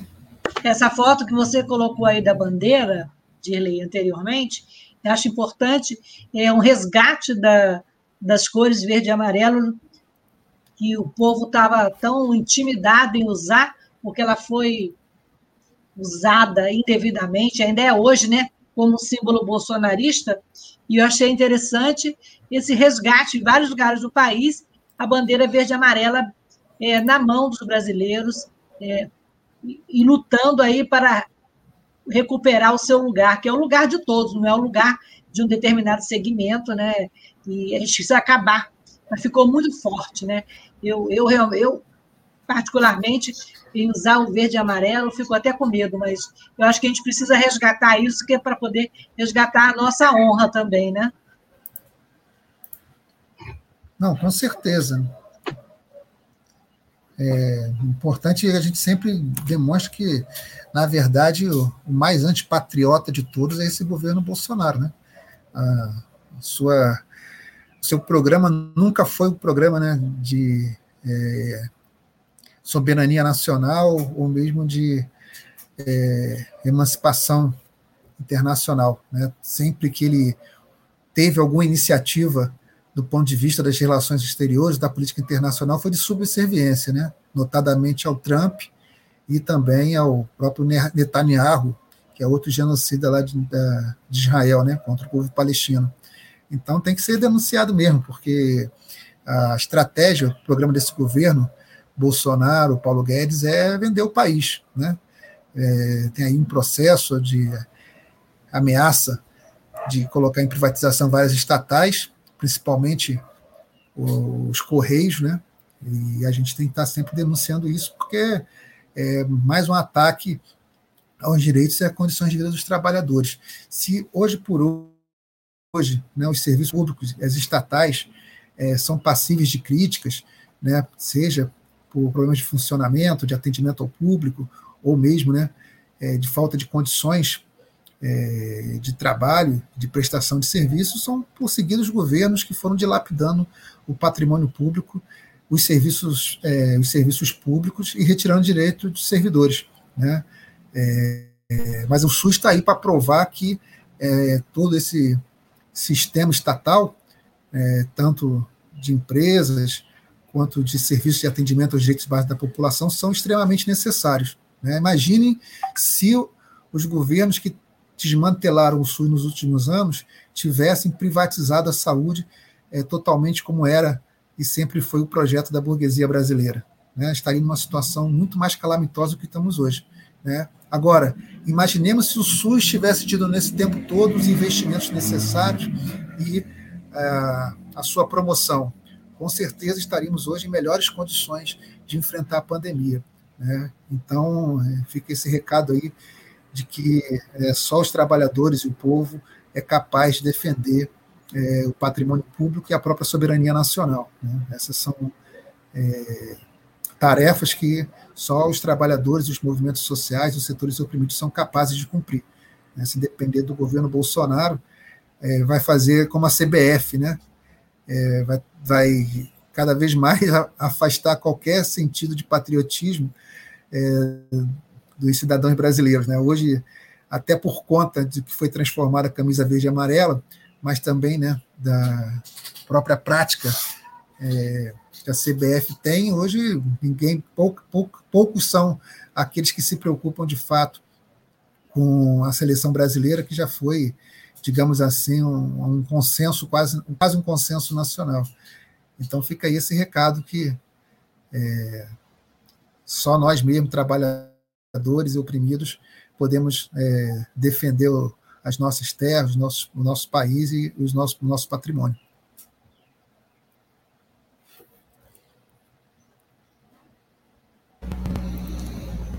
Exatamente. É com a unificação da classe trabalhadora que vamos responder aí a esse processo de recolonização que Bolsonaro implementa aqui no Brasil e que os governos implementam no conjunto da América Latina.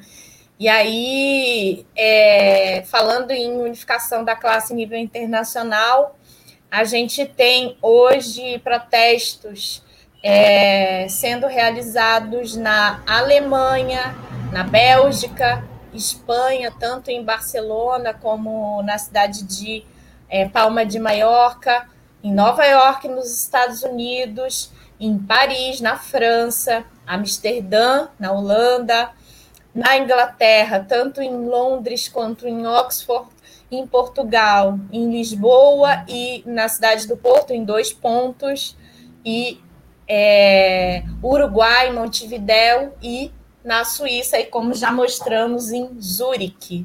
Então, um dia de luta internacional aí, é, já esse dia 29 de maio.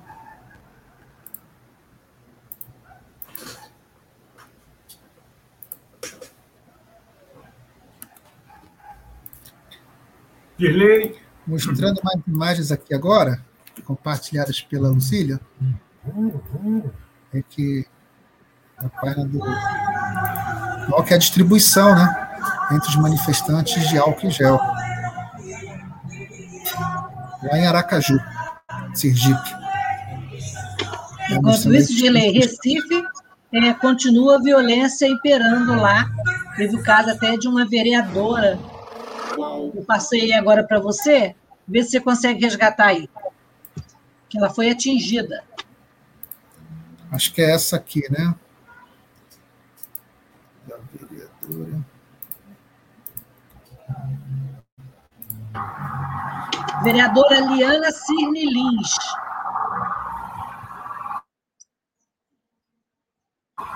Ela foi atingida.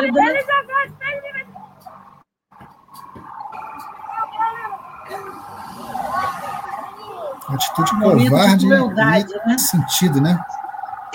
O vereador, o vereador abordando ali, conversando com os policiais na viatura. Eles, eles de forma covarde atingiram ela com spray de pimenta, né? Esperamos que esteja tudo bem agora com a vereadora. Não tenha sido nada de grave, né?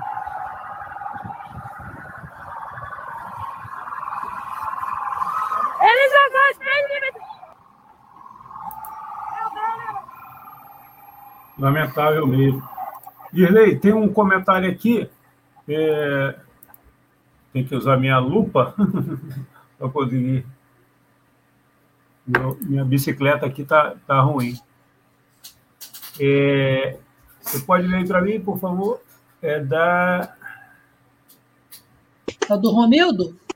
Do Romildo Araújo, né? Romildo Araújo. Falando que Piauí, não é isso?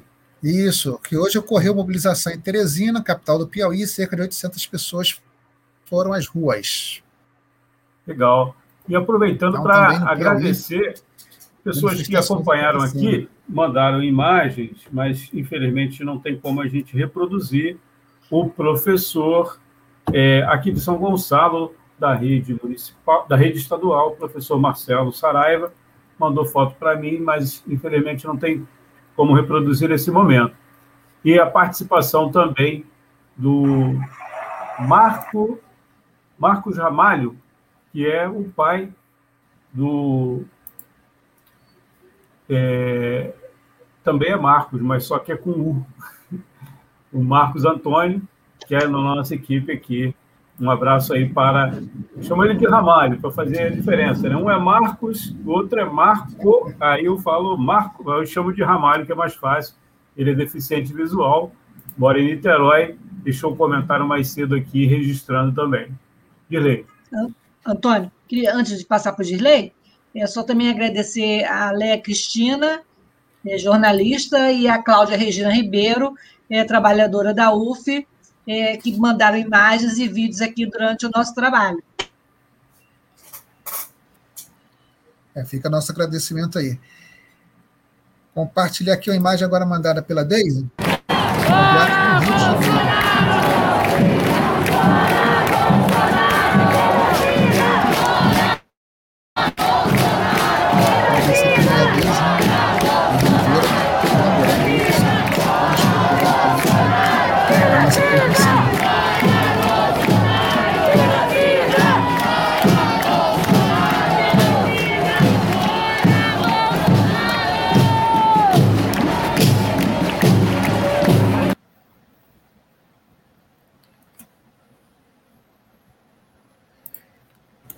Imagens aí de dentro da manifestação, enviadas pela, literalmente pela Deise. Aí a gente tem hoje uma, uma rede de colaboradores aí que estão contribuindo para a nossa cobertura, tanto dos trabalhadores aí que estão participando da mobilização, quanto os que estão acompanhando a nossa transmissão e esse dia de luta. A Deise enviou imagens aí de agora a pouco da Avenida Passos, no centro do Rio. A passeata aí segue forte, animadíssima, é, aí no Rio de Janeiro. Legal você falar sobre isso, Dani. Eu queria também que vocês comentassem, até como participantes, acho que é a primeira vez que vocês estão participando dessa co nossa cobertura ao vivo, é, mas não só. Vocês estão a achando Dani dessa experiência? Né, Dani?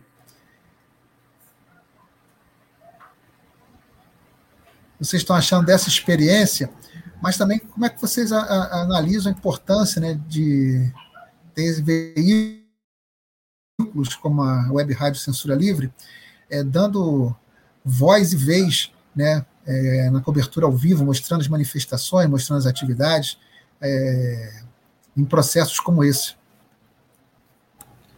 Então, é, eu participei mais no início da pandemia, dos primeiros processos de luta aí que a gente teve é, daqui, do nosso estúdio virtual. É, participei depois é, a, ajudando na cobertura direto das manifestações, como foi no dia, no dia 7 de março aí, na carreata das mulheres. É, e aí agora, hoje aqui, retomando ao estúdio, que é, por conta da conquista que a gente teve da vacinação, que eu tomei a primeira dose essa semana, que foi fruto da, da luta, da educação, né? Então, aguardando a segunda aí, é, aguardando não, né? Em luta, né? Que certamente teremos que seguir em luta para arrancar aí a segunda dose.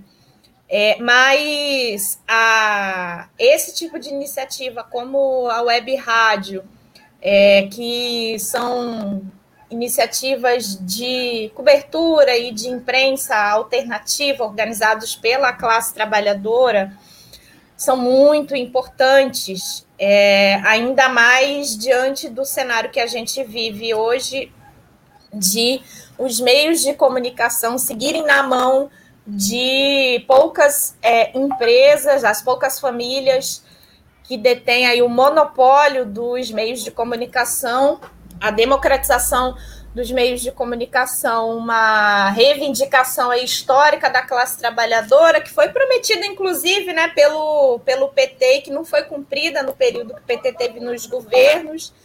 Então, é, para a gente avançar, para que os trabalhadores com, com, é, controlem os meios de comunicação, é, mas também para colocar aí o ponto de vista da classe trabalhadora, mostrando as suas manifestações é, de forma real e não distorcida, como coloca a imprensa controlada pela burguesia, é, é, mas também é, colocar aí o programa da classe trabalhadora, é, o seu ponto de vista é muito importante é, os meios de comunicação alternativos aí organizados com independência de classe, com independência dos governos. Então, é, dá muito orgulho é, fazer parte dessa transmissão e do projeto da Web Rádio. Aí a gente tem as imagens, é, se eu não me engano, é do Lennon, que é um estudante da UF, aí as universidades estão em luta. Então, é importantíssimo esse, esse processo de luta. É, particularmente, eu faço parte da educação básica. É, acho que é muito importante a gente unificar a luta da educação básica, que segue desde o ano passado enfrentando a política é, genocida de Bolsonaro, com a luta das universidades é, que agora irrompe aí com a juventude na vanguarda, é, Estamos batalhando aqui para que a gente construa uma plenária unificada aí em defesa da educação e da vida, unificando aí as lutas da educação básica e das universidades para fortalecer e dar mais um passo aí na unificação das lutas da classe trabalhadora rumo a uma greve nacional sanitária.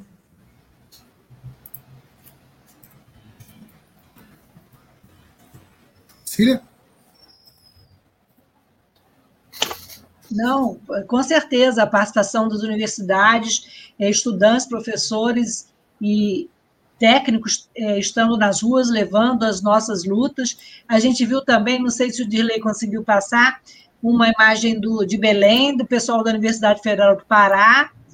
É, também passamos Viçosa.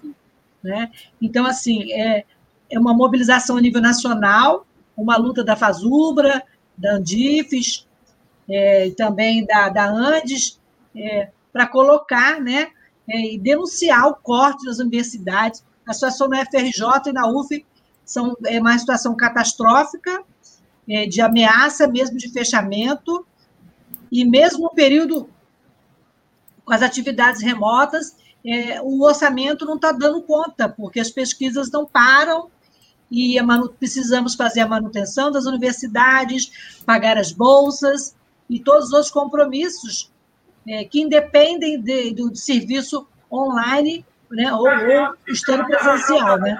Então, é muito importante. Isso. Essa presença é. nas ruas. Isso. Continuando aqui a nossa cobertura, conseguimos mais uma cidade através da CSP com Lutas, Campina Grande, Paraíba. Olha isso. Que Bolsonaro é pior do que o Campina Grande agora. Não dá para aceitar mais Com ato de rua, com ato de massa, depois de mais de um ano, fazendo um ato simbólico. Agora estamos nas ruas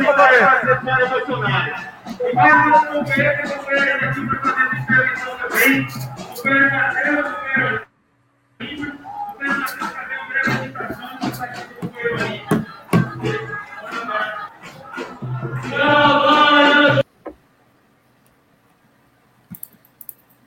Antônio, vai tocando aí que eu vou atender o Heitor aqui, que ele está me ligando. Tá?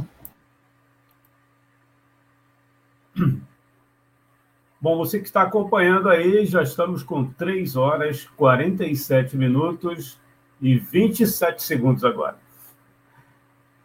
Estamos eu, Antônio Figueiredo, a Daniele Bornia, a Lucília Machado e o Dirley Santos. Ô, Dani, a gente está é, encaminhando, estamos nos encaminhando para o final. Eu queria que você falasse um pouquinho das pautas também. Claro que você já falou nesse, nesse período, e como é que você é, pode ainda falar um pouco mais das pautas do movimento Mulheres em Luta. Fique à vontade, vou colocar aqui, inclusive, o endereço do, do Facebook, né? Quem quiser e outras informações aí é facebook.com barra mml Niterói. Por gentileza, Dani. Então, como eu falei mais cedo, a, as mulheres trabalhadoras seguem sofrendo aí com o conjunto dos ataques que os governos estão promovendo, desde é, fazendo parte dos mais de 14 milhões de desempregados, com o aumento da violência machista, é, com o aumento da repressão aí, as lutas. Então, a, seguimos na luta é, por vacina, auxílio emergencial, direito à quarentena, pelo Fora Bolsonaro e Mourão já. E as mulheres trabalhadoras também têm sido parte das lutas do conjunto da classe trabalhadora, seja as trabalhadoras dos Correios, da Petrobras, da saúde, que estão em luta aí contra as privatizações, também são parte das greves e pela vida que os, os trabalhadores da educação têm tocado aí bravamente nas redes sociais, com atos simbólicos, presenciais, além de todo um processo de rebelião de base que tem se dado dentro das escolas, junto aos pais, que é, tem disputado a consciência aí é, na luta pela manutenção das escolas fechadas. Então, impedindo aí a, o aumento da circulação do vírus e o aumento das mortes. Então, as mulheres da classe trabalhadora têm sido parte ativa das lutas, é, seja as lutas gerais da classe ou as lutas específicas aí contra a violência. A gente também tem o um exemplo da luta geral aí da greve das trabalhadoras da LG contra o fechamento da LG e das terceirizadas, uma luta aí exemplar que precisa ser cercada de toda a solidariedade é, para que essas empresas sejam estatizadas, sejam nacionalizadas, os empregos garantidos e para que essas operárias mulheres aí tenham seu sustento garantido. É, então, é, temos sido parte, as mulheres negras, das lutas contra a violência policial. Aí, Ô, a exemplo. Oi? Pedir licença aqui um minutinho. Heitor Fernandes. Opa! Ao vivo do ato. Muito bom dia, Heitor. É boa tarde, né? Boa tarde já, né? Estamos aqui já praticamente na dispersão aqui no Largo da Carioca, depois de percorrer é praticamente toda Presidente Vargas, né, desde o curso de Zumbi. Estamos aqui praticamente na finalização do ato. Um ato gigantesco, os três dias da Presidente Vargas tomada. Três anos tomadas, né? muito gigante, muito grande. E em nível nacional, é, o registro que foi um dia muito importante pelo Fórum Bolsonaro e Mourão. Estou passando aqui rapidamente a, a imagem né, na apresentação do ato, trabalhadores, estudantes, populares, partidos. É muito importante essa manifestação. É preciso lutar, é preciso garantir as nossas forças, que as nossas entidades, descentrais sindicais que eu uma grande greve geral sanitária. Então, você, você me ouve? Me ouve, agora ouve. Estou muito feliz de poder passar esse recado para vocês. Agradecer aqui ao Heitor Fernandes. Queria que você falasse um pouquinho, Heitor, dessa resistência, essa luta aí dos trabalhadores e trabalhadoras dos Correios nesse momento. Sim, tem uma coluna aqui, uma pequena coluna de trabalhadores do Correio lá ao fundo. Trabalhadores vieram direto do trabalho. Hoje foi um dia de trabalho. A galera tem sido convocada no final de semana, feriado. E nos somamos aí na luta contra a privatização dos Correios, da Eletrobras, da Petrobras. A Petrobras também está de parabéns. Uma luta importante, uma greve. E a gente é solidário, né? A luta contra a privatização da Petrobras é a mesma luta contra a privatização dos Correios, né? Então tem vários companheiros aqui na coluna, né? diversos trabalhadores dos Correios também nessa manifestação. Pessoal, queria chamar aqui, cadê o álcool? Heitor, queria chamar aqui. Muito obrigado aí, você fique à vontade para fazer o seu encerramento. E uma, uma boa tarde aí. Obrigado. Beleza, então, parabéns aí a cobertura da Web Rádio Censura Livre. É, a equipe está de parabéns cobertura. Gosto que esses espaços façam alternativo, social, vida popular, para mostrar que a grande imprensa gosta. Seja a Rede Globo, mais intervenção da oposição na CPI da Covid. Queria convidar para fazer uma fala a deputada federal. Aí, pro Gabriel. Gabriel! Gabriel! Diversas entidades aí na luta. Parabéns, companheiros e companheiros, trabalhadores e trabalhadoras. É fora, fora Bolsonaro, fora Mourão. Vacina no braço, comida no prato.